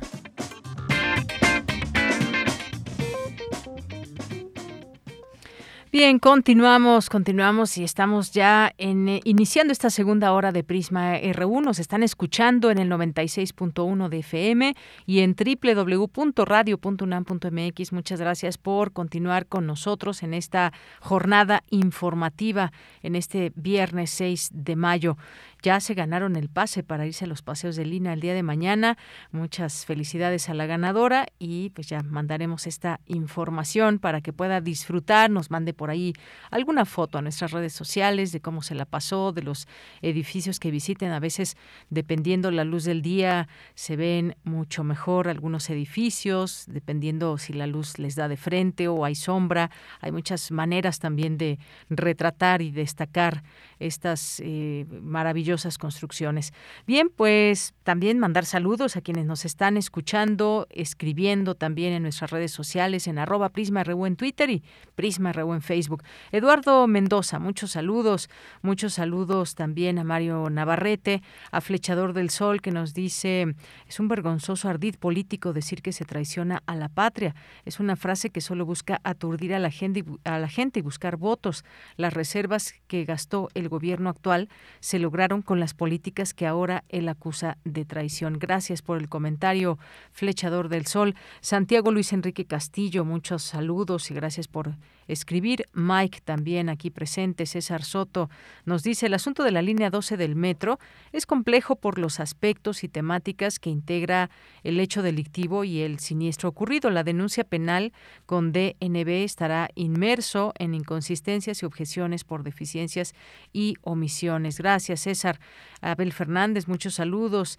El químico Plinio Sosa, le mandamos muchos saludos. Ahí lo escuchamos en primer movimiento. Eh, gracias también a Mario Navarrete, aquí que nos manda algunas, algunas fotografías de esta mañana en algún lugar de la Ciudad de México. Gracias, eh, Mario, también aquí que nos manda un video. Le Jorge Flechador nos dice la violencia incontrolable, incontrolable es el primer la primera causa de migración, pero el gobierno de México se atreve a decir que es la menor de las causas. Me resulta triste que se diga el rico no nos ayuda, es inexplicable con ello, afirma su falta de pericia y malos resultados en su gestión. Gracias, Flechador, quien agrega sobre este tema pregunta por qué al final del contrato se dan cuenta del conflicto de intereses. Suena poco creíble que antes de contratarla no lo no la investigaron. Esto con respecto al tema de la línea 12. gracias, flechador. Eduardo Mendoza, muchos saludos. Mario Navarrete, Rosario Durán Martínez. Eh, aquí el viernes y todo lo que va a ser el fin de semana. Muchas gracias, Rosario. Que la pases muy, muy bien. Eh, Jorge Morán Guzmán nos dice a mi gato Trosco le gustó la imagen del gatito de inicio. Propongo la canción Nikita o la canción Rocketman de Elton John. Pues si nos da tiempo al, final, por supuesto la ponemos. Ya aquí tenemos esta complacencia para Jorge Morán Guzmán. Eh, también nos eh, manda buenos deseos de fin de semana, que irá al Museo Caluz y al Museo del Pulque. Qué bien, Jorge. Ahí nos platicas, nos compartes fotografías aquí en, en Prisma RU para pues, conocer este paseo también que vas a hacer al Museo Caluz, del cual ya hablamos en algún momento, también hemos tenido aquí oportunidad, y el Museo del Pulque, que no lo conozco, pero ya nos platicarás, Jorge Morán Guzmán. Muchas gracias por compartirnos tus planes de fin de semana. Carlos Pérez Ruiz, también muchos saludos, saludos a la Facultad de Derecho, a la doctora Carla Salazar, a nuestros amigos que llevan la cartelera teatral de la Ciudad de México, a esta cuenta de Twitter, Raúl eh, Guanco, Patricia León, Abimael Hernández, muchos saludos, también Enrique Ceballos, em, también a Mayre Elizondo, eh, gracias a Milde Bonita, así se llama en Twitter, muchas gracias por estar aquí, R. Guillermo, al Instituto de Ecología de la UNAM, Muchas gracias a Kairi NM, a Marisha, muchas gracias también a Moisés, eh, Adriana García, Sofía R. Muchas gracias, gracias por todos estos mensajes que nos llegan y que apreciamos siempre y ojalá que pronto también tengamos la posibilidad de escuchar. Hay personas que no tienen redes sociales pero que nos escuchan y que luego nos llamaban por teléfono. Ojalá que podamos también poco a poco ir abriendo estas posibilidades. Bien, eh, nos dice Eduardo Mendoza que suena muy interesante lo de los paseos culturales. Ojalá que, ojalá que en algún momento te puedas sumar eh, Eduardo Mendoza. Muchas gracias. Bien, pues nos vamos a la siguiente información de mi compañera Dulce García. Continúan las actividades de la Semana de Salud 2022 de Universum. Cuéntanos, Dulce, buenas tardes. Deyanira, muy buenas tardes a ti al auditorio de Prisma RU. Universum lleva a cabo su Semana de Salud Mental 2022 que contempla diversas charlas y talleres, por ejemplo, sobre cómo llevar una dieta adecuada, el cerebro y las adicciones y el manejo de residuos biológico-infecciosos en casa, entre otros. La Semana de Salud en Universum es una propuesta que surge en la Sala de Salud Vida en Equilibrio desde el año 2012 y que se realiza de manera anual en colaboración con diferentes instituciones, investigadores y especialistas en diversas áreas de la salud para compartir con los visitantes del museo los avances que se van desarrollando en investigación, tratamientos y medicina. En este encuentro de Yanira se llevó a cabo la conferencia El impacto del confinamiento en la salud mental de los infantes, en donde la doctora Georgina Delgado Cervantes, académica de la Facultad de Psicología de la UNAM, señaló que el confinamiento alejó los lazos familiares que eran importantes para los niños y las niñas, pero también rompió las rutinas, sus horarios y las actividades de convivencia con sus pares. Escuchemos. Vamos a ir encontrando nuevos acomodos, pero donde el niño dice, ¿y para qué me he visto si voy a estar aquí todo el día? Vamos encontrando esta ruptura de rutinas cotidianas que en el caso de toda la población, pero de los más pequeños, son indispensables porque esta rutina nos va dando la posibilidad de irme situando en el aquí y ahora, me va permitiendo ir reconociéndome a través de mi contacto con él. Añadió que el confinamiento trajo consigo también un incremento de la violencia intrafamiliar, en donde las niñas y los niños desarrollaron alteraciones del sueño, problemas de conducta, ansiedad, miedo y depresión. Y este miedo, esta ansiedad, se puede dar a partir del hecho de cómo las noticias que circulan en el ambiente lleva a los niños a reconocer que este confinamiento se produce porque si no estamos resguardados, corremos el peligro de contagiarnos de ese virus rey, ¿no? De ese virus que está coronado, que parece un rey que se lleva todo. Aparecen estados de ansiedad pensando en que igual que mi vecino o que escucho que el vecino ha enfermado, pueden enfermar mis padres, mis abuelos, mis maestros, la gente que está cercana a ante dicha situación, Deyanira, la académica dijo que es necesario aumentar la comunicación con las niñas y los niños para abordar los miedos y las preocupaciones vinculadas no solo a la COVID-19, sino también a su futuro. Reiteró su recomendación de dialogar e interactuar con las y los pequeños, pues la cercanía física no es lo mismo que el acompañamiento. La Semana de Salud 2022 de Universum es híbrida, es decir, contempla algunas actividades en línea y otras de forma presencial y continuará hasta el 8 de mayo. La programación puede consultarse en las redes sociales de Universum, Museo de las Ciencias de la UNAM, que se encuentran como arroba Universum Museo. Esta es la información. Muy buenas tardes.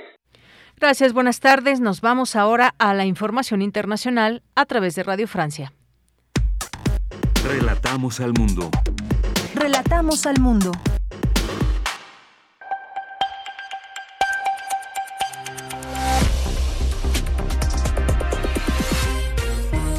Hola a todos, bienvenidos a Radio France Internacional. Estefan de Fossé está en la realización técnica. Un resumen rápido de la actualidad internacional de este viernes 6 de mayo.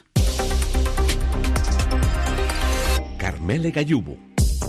Un nuevo convoy de la ONU se dirige hacia la acería de Azovstal, en las afueras de Mariupol, el puerto del sureste de Ucrania. Se calcula que en los túneles de esa planta industrial todavía permanecen unos 200 civiles y un puñado de combatientes ucranianos. Por su parte, el alto comisionado de la ONU para los Derechos Humanos afirma que su personal ha documentado casos de civiles ejecutados por las tropas rusas en los alrededores de Kiev o enviados a centros de detención en Rusia y Bielorrusia.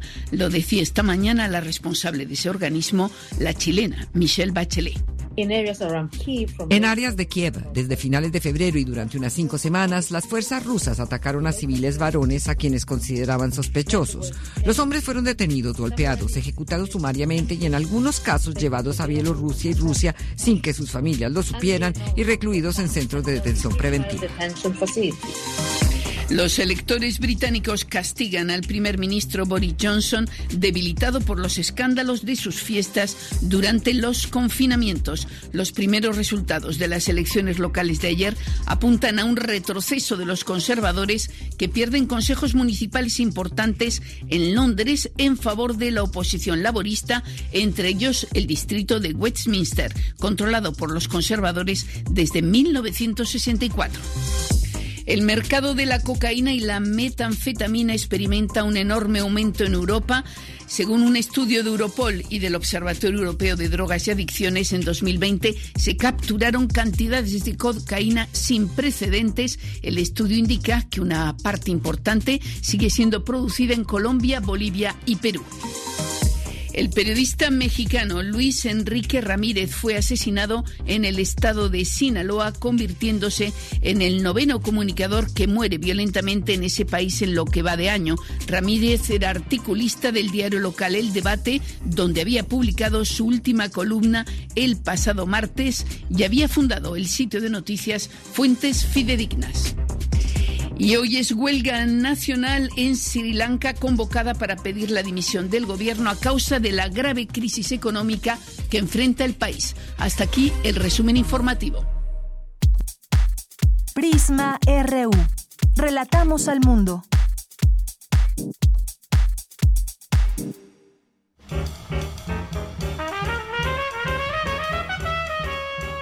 Corriente Alterna. Periodismo veraz y responsable un espacio de la Coordinación de Difusión Cultural UNAM.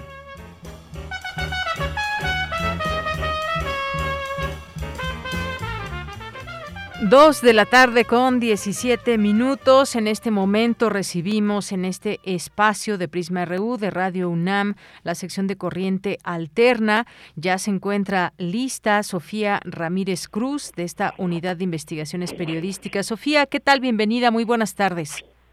Hola, buenas tardes, Deyanira, ¿cómo estás?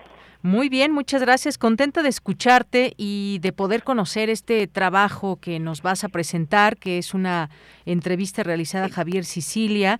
Cuéntanos, por favor. Sí, muchas gracias. Pues bueno, en el marco de la, de la fiesta del libro y la rosa, eh, tuvimos la oportunidad de hablar con Javier Sicilia y también con el director del Centro Cultural Universitario, con Jacobo Dayán, sobre eh, sobre violencia, sobre resistencia, pero sobre todo eh, sobre una crisis del amor en nuestra sociedad, ¿no? Entonces, pues bueno, en la cápsula eh, ambos especialistas nos hablan sobre la importancia de la palabra, sobre la importancia de la cultura para crear contranarrativas a la violencia y también sobre cómo contrarrestar estos discursos eh, Muy bien que abonan a normalizar la violencia, ¿no? Muy bien, Sofía, pues si te parece bien, vamos a escuchar esta cápsula que nos ha preparado la unidad y regreso contigo. Claro que sí, muchas gracias. Adelante. Yo encuentro la fraternidad, encuentro esta nueva relación con la proximidad. Cuando asesinan a mi hijo y me encuentro con las víctimas que traen la misma historia que yo. Y vamos caminando desafiando el discurso del poder, poniendo en evidencia a partir de nuestras propias vidas el horror que se ha generado este Estado. Estamos inmersos en una violencia completamente normalizada, que parece que es parte de, inevitable de la realidad. El discurso oficial nos, nos, lo vende como si es una violencia que habrá que ir conteniendo con la utilización, por ejemplo, de las Fuerzas Armadas. Sentados en la sala Miguel Covarrubias del Centro Cultural Universitario, el poeta y activista Javier Sicilia y Jacobo Dayan, director del Centro Cultural Universitario Tlatelolco, nos hablan de la violencia normalizada en México, de las resistencias y también de una crisis de amor en nuestra sociedad. Corriente alterna. Los ojos de Javier Sicilia parecen perderse sin mirar a un punto fijo. Micrófono en mano afirma, hay una crisis del amor. Lo, lo, lo, que hizo el movimiento por la paz en ese sentido es, es devolverle un nombre, es devolverle un, un, un, yo tú, un yo, un nosotros humanamente hablando a las víctimas que eran vistas como se están matando entre ellos, son porcentajes, este, son bajas colaterales. Sicilia ha encontrado que la resistencia parte de la palabra. De hecho, considera que es una de las resistencias más fuertes en un mundo de olvidados y desaparecidos. Pues bueno, la, palabra es el ser humano, es lo más propio del hombre. La palabra nos nombra, la palabra nombra al mundo, la palabra nombra la vida, ¿no? Hay una crueldad terrible que es desaparecer un ser humano, como negarnos, negarle y negarnos el paso de ese ser humano entre nosotros. Rescatarlo por la palabra ya es un acto de resistencia. Ante las narrativas de la violencia, que parecen cada vez más normales e inevitables, Jacobo Dayan propone una urgente articulación desde la sociedad y las agendas de lucha para generar una indignación de largo aliento. Sí, bueno, la palabra misma sirve para crear la narrativa y la contranarrativa. En México tenemos una multiplicidad de violencias, una de ellas es la del narco, no toda, y, de la del narco en, en coexistencia con el Estado. Entonces, si el poder, no importando quién gobierne, utiliza la palabra para imponer esa narrativa, para eh, de alguna manera justificar una serie de políticas públicas, entre ellas la militarización, eh, una política punitiva, la utilización de la cárcel como, como recurso y, y, de esa manera mantenerse en el poder, también con la palabra se necesitaría crear la contranarrativa. Tras el asesinato de su hijo en 2011, Javier Sicilia fundó el Movimiento por la Paz con Justicia y Dignidad, donde de la mano de personas solidarias realizaron múltiples acciones como respuesta a la violencia en México. Quizá la más simbólica fue la Caravana por la Paz, que atravesó varias ciudades en México y otros países, sumando familiares de víctimas y sociedad civil al movimiento. El punto en común, asegura, fue el reconocimiento del dolor compartido. ¿Dónde ves, dónde está articulado el movimiento feminista? En el sufrimiento de las mujeres, en la negación de la mujer, en, el dolor que marca y que hace aflorar lo humano. ¿Dónde está la solidaridad, ese nosotros del que hablaban las víctimas o ese nosotros del que hablan los, los indígenas, de la propia humillación, del propio dolor? Pero es una relación humana que nace de la empatía en el dolor. ¿Cuál debería ser la agenda de la cultura para que la sociedad se involucre en construir contranarrativas a la violencia? Jacobo Dayan nos dice. También con la palabra se necesitaría crear la contranarrativa. ¿Y desde dónde? Pues desde las manifestaciones culturales propias del ser humano, eh, desde el testimonio propio de la víctima hasta la literatura, el cine, el teatro, cualquier manifestación cultural serviría para ir poniendo sobre la mesa las contranarrativas que existen en, los, pequeños nichos, en los márgenes. La palabra que nos constituye como comunidad humana tiene que articularse en actos, porque la palabra puede malversarse. Por eso cuando hablábamos del movimiento de víctimas, nosotros hablábamos de la palabra y del cuerpo que se ponía por delante como ejemplo de la palabra, jugándose la vida, pues, pero poniendo el cuerpo para que la palabra y para que el caminar mismo, ese nosotros, fuera la presencia propia de la palabra. Corriente Alterna. Visita corrientealterna.unam.mx. Pues ahí ya escuchamos parte de esta entrevista. Sofía, muchas gracias por compartirla en este espacio. Eh, que bueno, pues que platicar, cuántas cosas platicar con dos personas, tanto como Javier Sicilia, como Jacobo Dayan. Eh, toda la historia que sabemos de Javier Sicilia desde que asesinaron a su hijo y que pues organizó, se organizó y creó este movimiento por la paz con justicia y dignidad y como todo esto que mencionaban se pone de manifiesto pues la evidencia del horror que es la desaparición, la multiplicidad de violencias y, sobre todo también cómo nace la organización civil y que nace muchas veces desde la impunidad, desde la tristeza, desde la no respuesta de las autoridades, el papel de las Fuerzas Armadas, todo esto que nos platica sin duda muy interesante, Sofía. Sí, claro. Y además, eh, pues es interesante como en medio de, tanto sufrimiento, pues Javier también encuentra una forma de un motor para el amor, ¿no? Como lo dice, que el, motor de todo esto, pues es el encuentro con el sufrimiento de los demás. Y además creo que en, pues actualmente tenemos muchos casos muy, desgraciadamente muy significativos de formas de violencia que continúan, ¿no? En la entrevista también Jacobo pues nos recuerda el caso de Devani eh, y cómo a partir de, de, la violencia que sigue muy impune, eh, la indignación se traslada de un momento a otro a diferentes eh, pues, casos de violencia desagradables, ¿no? Claro. Bien, pues Sofía Ramírez Cruz, muchas gracias por estar con nosotros, presentarnos esta, esta posibilidad de escuchar estas palabras, este, el sentido de las palabras que nos da cuando está el país eh, viviendo este tipo de situaciones, cuando alguien desaparece, cuando alguien es asesinada, asesinado. Muchas gracias, Sofía, y recordarle a nuestro público que sigan su página leyendo todos estos trabajos también en www.corrientealterna.unam.mx. Muchas gracias. Gracias, Sofía. Gracias, Deyanira. Hasta pronto.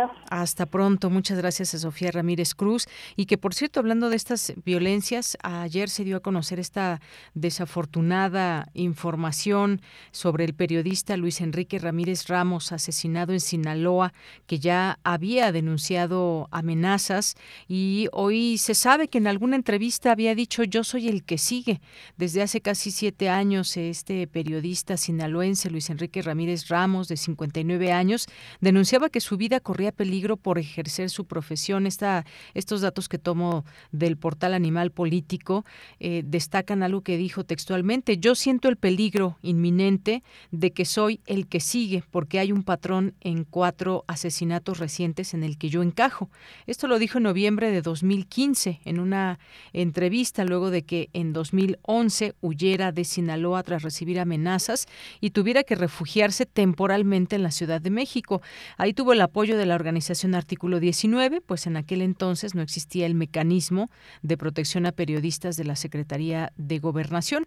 Y este jueves la Fiscalía General de Sinaloa confirmó que su cuerpo fue encontrado a las 10.40 de la mañana al borde de una carretera en mitad de la maleza crecida junto a un taller próxima a la colonia El Ranchito al sur de Culiacán.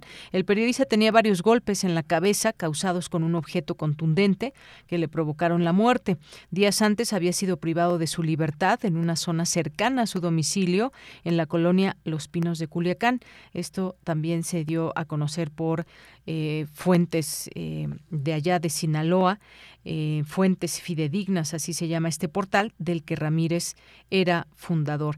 Este periodista tenía casi 40 años de trayectoria, además de fundar fuentes fidedignas, colaboró en agencias de noticias y medios como El Debate, donde en la actualidad publicaba una columna de opinión. Además era autor de dos libros, La muela del juicio y La ingobernable, y fue galardonado por su trabajo periodístico en 14 ocasiones, según publicó ayer El Debate.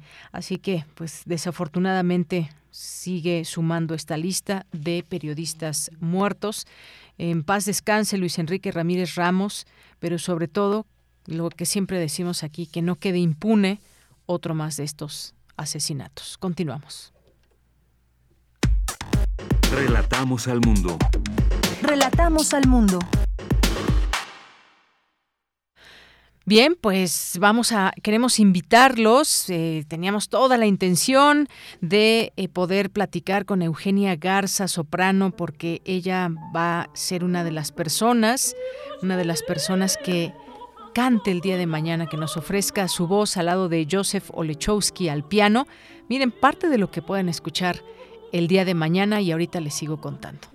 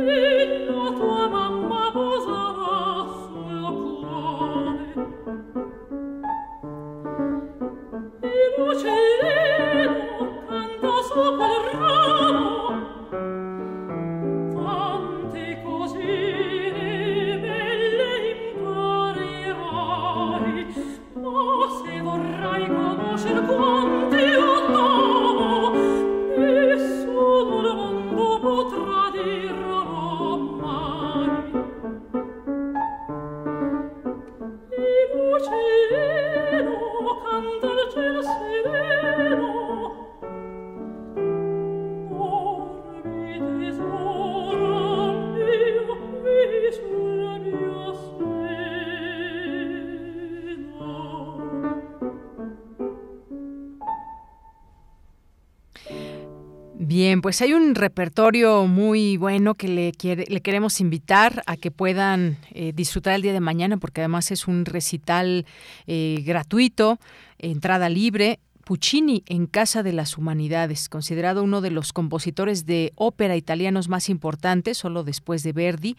Ya como Puccini no fue uno de los más prolíficos, pero su breve obra es suficiente para convertirlo en un autor clave del repertorio operístico internacional.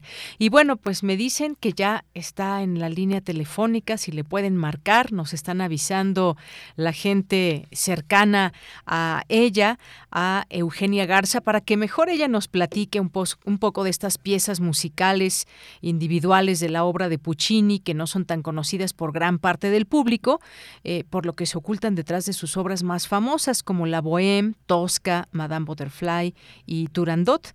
Por ello mismo, la Casa de las Humanidades pues considera importante la divulgación de su obra en el relanzamiento de su programa Viernes de Conciertos. Así que este recital de voz y piano, canciones de Puccini, se llevará a cabo este día, hoy, hoy 6 de mayo a partir de las 19 horas y ya tenemos en la línea telefónica y me da mucho gusto recibirla aquí a Eugenia Garza que es soprano.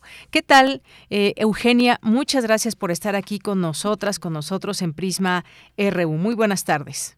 Muy buenas tardes, gracias, gracias por la entrevista y muy agradecidos con tu amable audiencia. Dime, buenas tardes. Gracias, Eugenia. Bueno, pues nada más decir que has formado parte del Young Artist Program de la Washington Opera eh, de 2002 a 2004, que debutaste profesionalmente con el papel de Mimi de la Bohème en 1998. Algunos datos, por supuesto, aquí interesantes como parte de tu trayectoria. Pues invítanos a este recital, cuéntanos un poco del programa que se va a poder escuchar el día de hoy?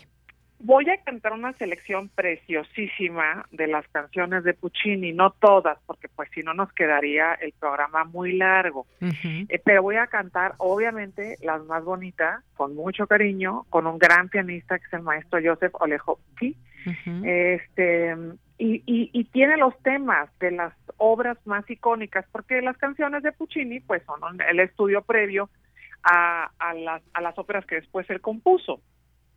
Entonces, de los más icónicos, la selección de la, de, de la Rondine, la selección de Manon Lescaut, la selección de Bohème. Hay unas piezas de verdad. Eh, la primera, este, la, la, canción más corta del mundo que se llama Casa Mía, que él se le escribió a su, que de una página, ¿eh? dura una página, es de una página, porque cuando él se compró su primera casa, que era una casita muy chiquita, pues para él le parecía toda una mansión y le dedicó esa esa esa pieza, la casa mía, que está muy muy pintoresca, muy muy atractiva. Entonces, bueno, pues con todo el cariño del mundo los queremos invitar el maestro Josef Olechowski y yo al concierto que daremos el día de hoy a las 7 de la noche. Muy bien, pues sí, recuerden, hoy a las 7 de la noche la entrada es libre, este evento en el que estamos escuchando esta invitación de la propia voz de la soprano Eugenia Garza, quien además ha cantado con las principales orquestas, el repertorio sinfónico del país, así como en producciones de Estados Unidos, Guatemala, Portugal y Argentina, que ya nos comentas que estará, por supuesto, el acompañamiento de este pianista, eh, músico, artista polaco que lleva una trayectoria de 36 años en nuestro país y eh, parte de este programa que ya nos comentas, eh, que ya nos comentas Eugenia, eh, dejar esta invitación a nuestro público 19 horas en la casa de las de las humanidades que está en Avenida Presidente Carranza número 162, casi esquina con tres cruces. Esto allá en Coyoacán, quien ya conoce la casa de las humanidades sabrá que es un espacio un espacio que nos da mucho y que nos permite también esta oportunidad como este recital ¿Qué más nos quieres compartir en esta, en esta tarde previo al concierto? Eugenia. Nada, que, que van a estar todas las medidas sanitarias para que asistan y para que lo disfruten, que vamos a estar ahí este, con, el, con el foro permitido por la, por la eh, Secretaría de Salud y yo voy a cantar con todo mi corazón, pero con cubrebocas. Así que no van a tener, no van a correr ningún riesgo al disfrutar de esta música maravillosa.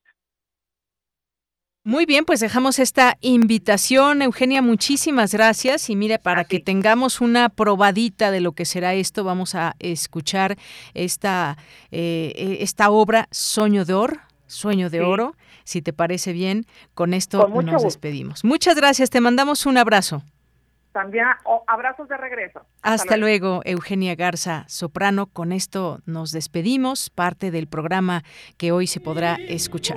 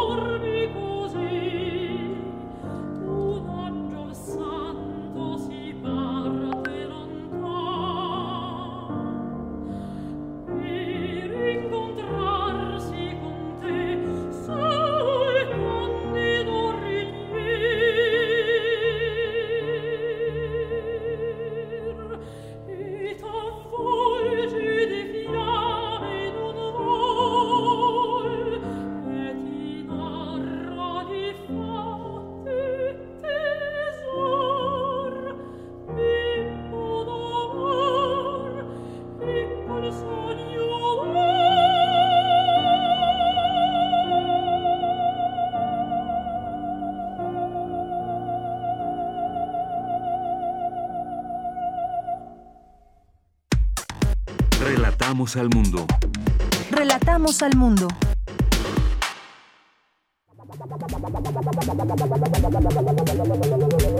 El refractario, RU.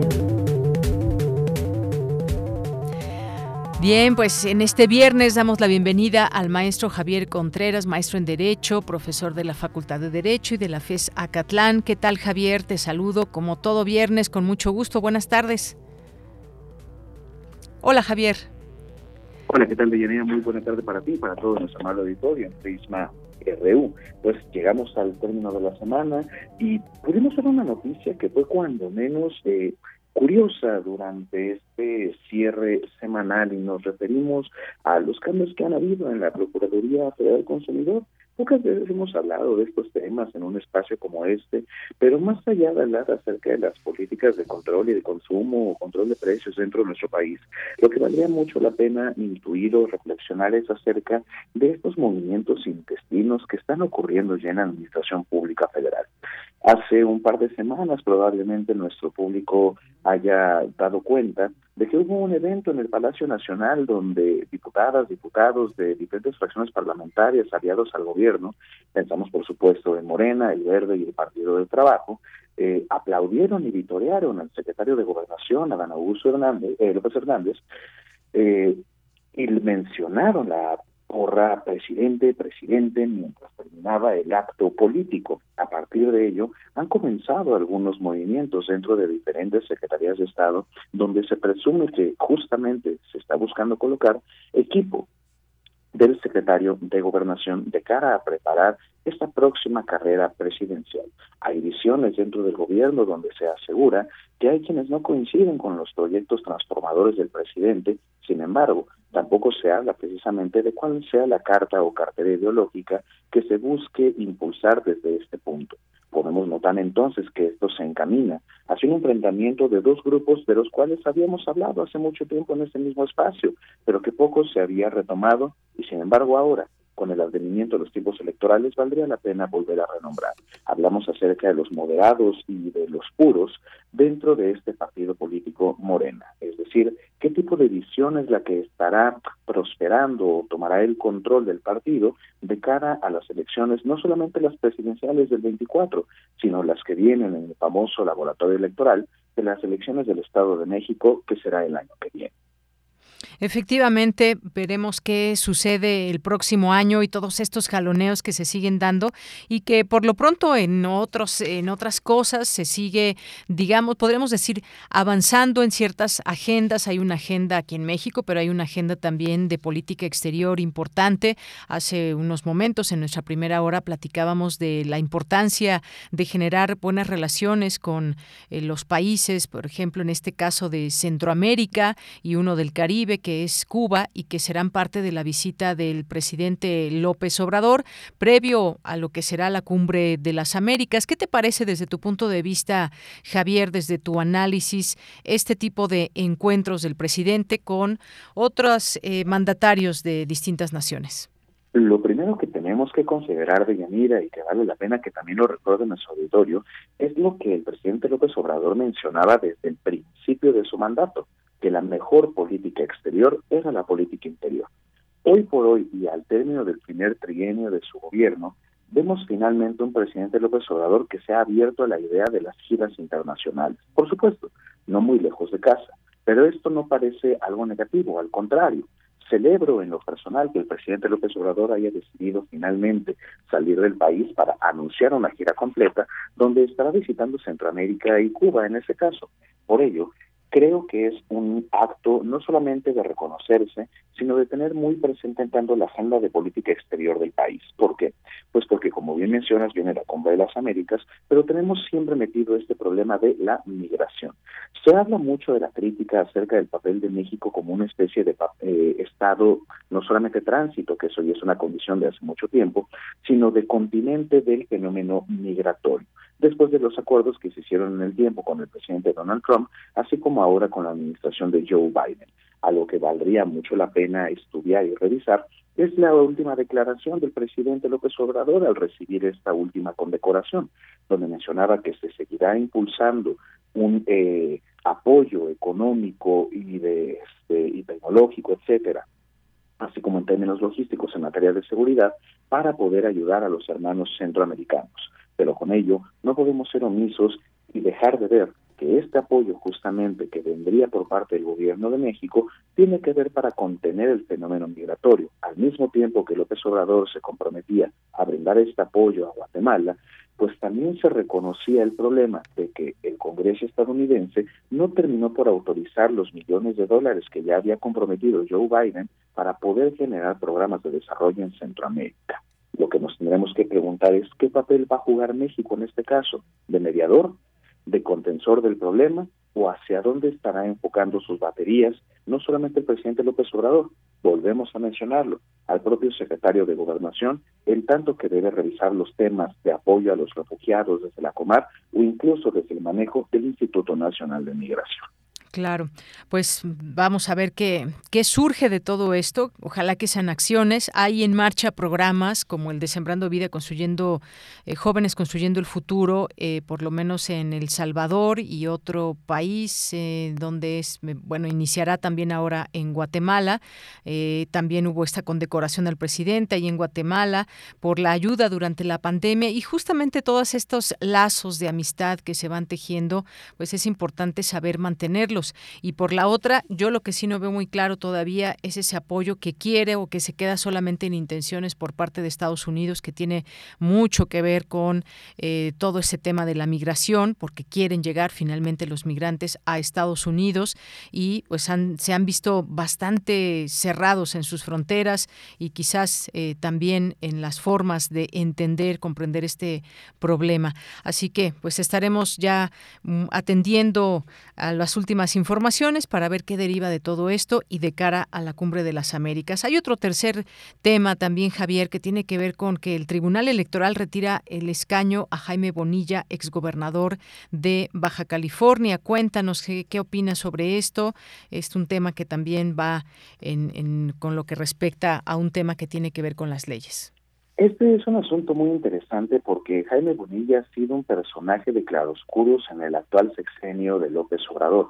El exgobernador de Baja California en su momento quedó electo, por supuesto, como senador de la República de la mano con el presidente López Obrador en la campaña de 2018 y en la jornada electoral de aquel tiempo.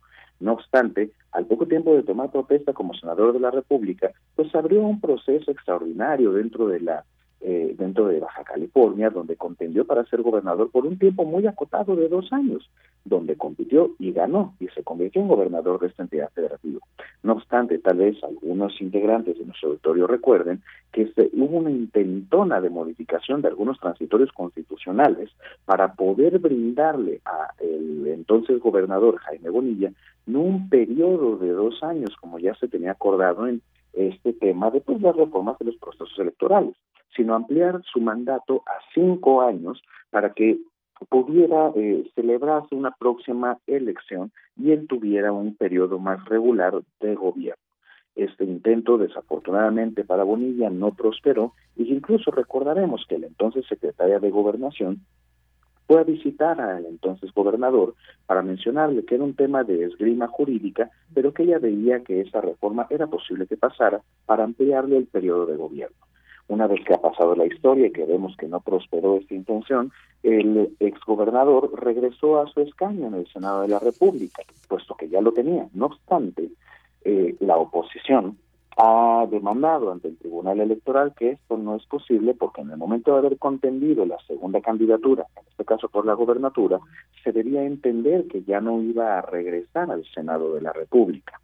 Ante ello, el Tribunal Electoral, en una de sus salas regionales, determinó que tenía razón la oposición, por lo que se ha pedido que se le retire el escaño de senador de la República, Jaime Bonilla, y que se llame a su suplente.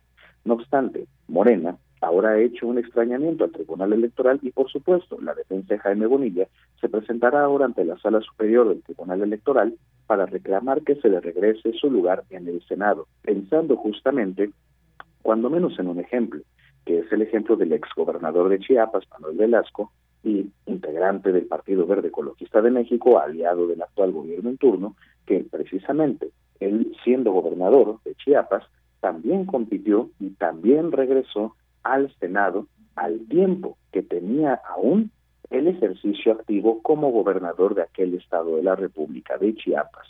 Entonces se trata de algunos claroscuros jurídicos que se tienen que revisar con mucho detenimiento. El problema que tenemos aquí es que sobre Manuel Velasco nadie se había quejado y nada había promovido ningún juicio frente al Tribunal Electoral. En el caso de Jaime Bonilla, sí vino esta queja de la oposición, donde la sala regional del tribunal determinó que ellos tenían la razón. La última palabra dependerá de la sala superior y veremos si Jaime Bonilla regresa a ser senador de la República o quedará finalmente, por el momento, fuera de la jugada pública. Bien, Javier, pues muchas gracias, gracias por esta explicación en torno a este último tema y los anteriores también que tienen que ver con esta, con los temas que ah, siguen siendo noticia, muy recientes además, y que pues los traemos aquí al análisis. Muchas gracias, Javier. Muchísimas gracias, doña Nere. Para todo nuestro amable auditorio, cuídense mucho y que tengan un estupendo fin de semana. Igualmente tú, un abrazo y hasta luego. Continuamos.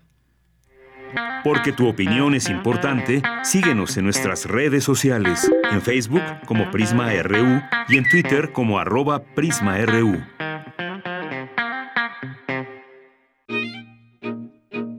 Melomanía RU Bien, como todos los viernes, tenemos a Melomanía RU con Dulce Wet.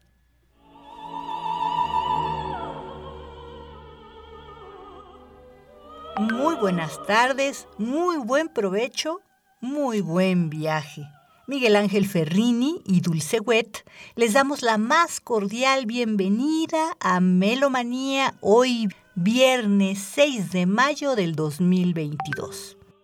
El próximo domingo 8 de mayo se cumplirán 95 años del nacimiento de Elizabeth Soderström, soprano y directora de ópera sueca, una voz muy versátil, muy admirada en Suecia y en el Reino Unido, donde recibió la condecoración honoraria de Excelentísima Orden del Imperio Británico en 1985. Ella nace en Estocolmo, de padre sueco, y su madre rusa que le enseñó a cantar, Ana Palasova. Hizo su debut en 1947 con Bastián y Bastiana de Mozart y actuó en algunos de los grandes teatros de ópera del mundo, como el Covent Garden, los festivales de Salzburgo, el Festival de Edimburgo, el Metropolitan Opera House de Nueva York, y destacó como recitalista en música de Tchaikovsky, Chopin, Britten, Sibelius, Rachmaninoff, Schubert, Leos Janacek y Richard Strauss, entre muchos otros. Hemos elegido escucharla a ella en la Sinfonía número 4, Las fronteras del archipiélago de 1919 de Hugo Alvent, compositor suizo, quien apenas el primero de mayo cumplió 150 años de nacimiento y quien ese próximo 8 de mayo también cumple 62 años de fallecimiento. Esta sinfonía Es una leyenda que se refiere a los viajes en barco que hizo Alfen al final de su vida a las pequeñas y rocosas islas que se encuentran frente a la costa este de Suecia. Él argumenta que el choque del mar y las rocas es una historia de amor entre dos seres humanos. Hace un diálogo, las voces cantan sin palabras. Aunque la sinfonía consta de un solo movimiento que dura aproximadamente 45 minutos, tiene cuatro episodios. En el primero domina la voz masculina y expresa su ardiente deseo. La segunda sección contiene una canción similar, pero encomendada a la voz femenina, donde está precisamente Elizabeth Soderstrom, soprano. La tercera parte, ambas voces, Gustav Winberg también como tenor, van a cantar La felicidad del amor, cuando los amantes se han encontrado. Y en la última sección, las voces vuelven a callar y reaparecen los tonos oscuros, de la sinfonía como cuando comenzó. Estamos escuchando, como dijimos, a Elizabeth Soderstrom, soprano, que el domingo cumpliría 95 años, Gustav Wimberg, tenor, con la Orquesta Filarmónica de Estocolmo, dirigidos por Stig Westerberg. Esta sinfonía número 4, Las fronteras del archipiélago, de 1919, de Hugo Alfvén, compositor sueco, quien también el primero de mayo cumplió 150 años de nacimiento y el próximo 8 de mayo cumplirá 62 años de fallecimiento.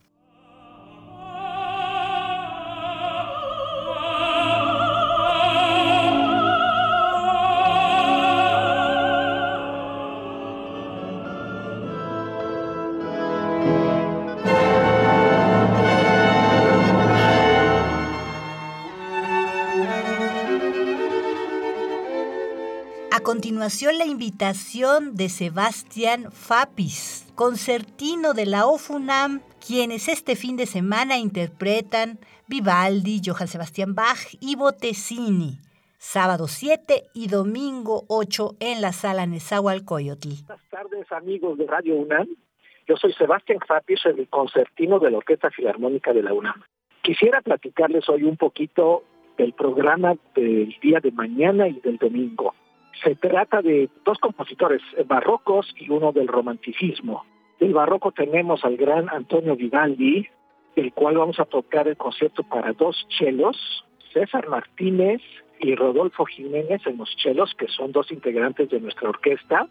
Pues Vivaldi, como sabrán, es compositor del periodo barroco que se distingue sobre todo por su forma de configurar la música, que es muy diferente a muchos compositores del barroco por ejemplo, de Bach, que es la segunda obra que vamos a tocar, que es el concierto para dos violines de Johann Sebastian Bach, también con dos integrantes de la orquesta, que son la maestra Catherine Martínez y la maestra Eva Turranska.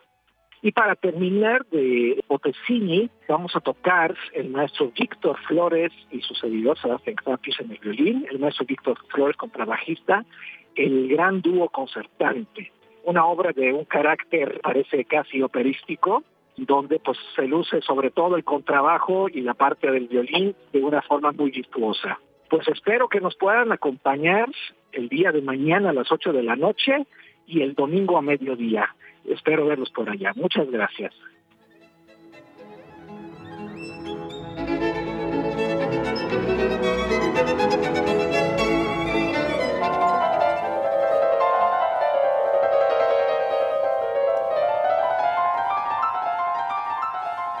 Vámonos con la invitación de Monique Rassetti al recital de piano que ofrece ella misma en el marco del Festival Divertimento, la temporada decimoquinta. Mañana 7 de mayo a la una de la tarde en el foro Crisálida del Seminario de Cultura Mexicana. La entrada es libre. Buenas tardes, queridos amigos melómanos de Prisma RU. Es un gran gusto para mí estar nuevamente anunciando una temporada más del Festival Internacional Divertimento. Soy Monique Rassetti, la directora de este festival, y en esta ocasión les vengo a presentar para el día de mañana, 7 de mayo, a las 13 horas, a la una de la tarde, un concierto muy particular que tiene por título Sabor a Brasil puros compositores brasileños para piano solo. Y bueno, pues acuérdense que en todos nuestros conciertos la entrada es libre. El concierto tendrá lugar en el Seminario de Cultura Mexicana que se encuentra en Presidente Mazarik número 526. Para que lo ubiquen, está a un costado de la Embajada de Cuba. Acuérdense, la entrada es libre.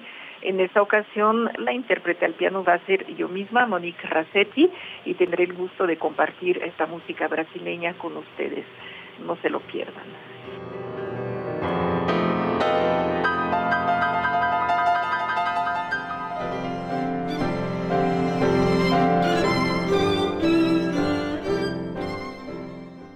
Por último, mañana 7 de mayo se cumplen 20 años sin Javier Montsalvage, compositor y crítico musical español, una de las claves de la música española de la segunda mitad del siglo XX. Él estudió en el Conservatorio Municipal de Música de Barcelona, donde después fue profesor desde 1970 y catedrático de composición desde 1978. Después de la Guerra Civil, Javier Montsalvach comenzó a escribir como crítico musical en la revista Destino desde 1942, de la que fue director entre 1968 y 1975, y del periódico La Vanguardia desde 1962. Su obra atravesó diversos estilos. Al comienzo fue nacionalista, influido por el dodecafonismo y por Wagner. Luego siguió una época con influencia de la música afroantillana. Posteriormente, influido por Messiaen y Auric, se interna en la politonalidad libre y finalmente en los estilos vanguardistas. Su trío para violín, violonchelo y piano que estamos escuchando ahora de 1988 se encuentra entre las obras camerísticas más sustanciales del último periodo compositivo de Javier Monsalvach. Está escrito en tres movimientos. Nosotros estamos escuchando el ritornelo y los otros dos son el primero balada dulcinea, el segundo diálogo con Monpó. Esto es música del álbum Javier Monsalvage, obras completas para violín y piano. Un álbum del 2014 alemán del sello Naxos.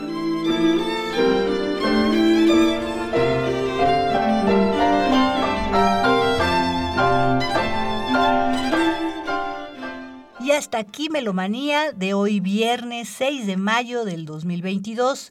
Muchísimas gracias por vuestra sintonía y por vuestra escucha atenta.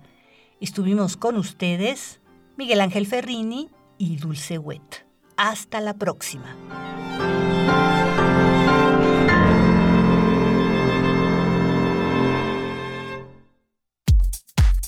Prisma RU.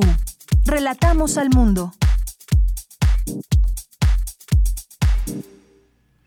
Bien, pues ya casi nos vamos, pero tenemos, nos dio tiempo de una complacencia, lo cual nos pone muy feliz y esperemos que hasta este punto nos esté escuchando todavía Jorge Morán Guzmán, que nos ha hecho esta petición de Rocketman. Así que, pues bueno, un tema publicado en 1972 y que se interpreta como una, ah, como una analogía de cómo la industria musical absorbe a los artistas y los aísla de su vida.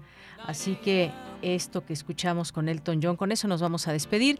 Gracias aquí a Marco Lubián, a Denis, a Don Agus. Muy buenas tardes, que ya llegó por aquí.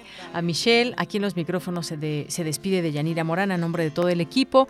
Gracias, buenas tardes, pasen un excelente fin de semana. Lo esperamos el próximo lunes y se quedan con esta canción, Rocketman.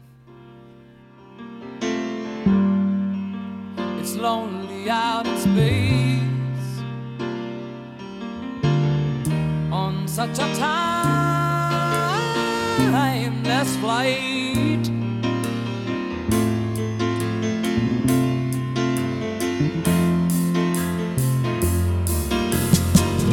And I think it's gonna be a long, long time till touchdown brings me round again to find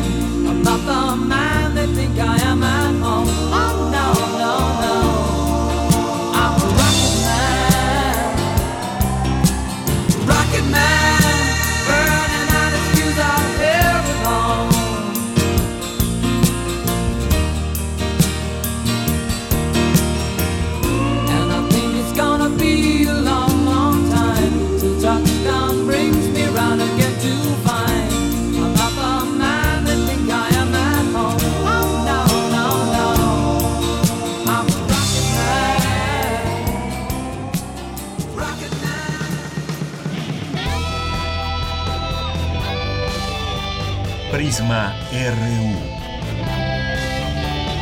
Relatamos al mundo.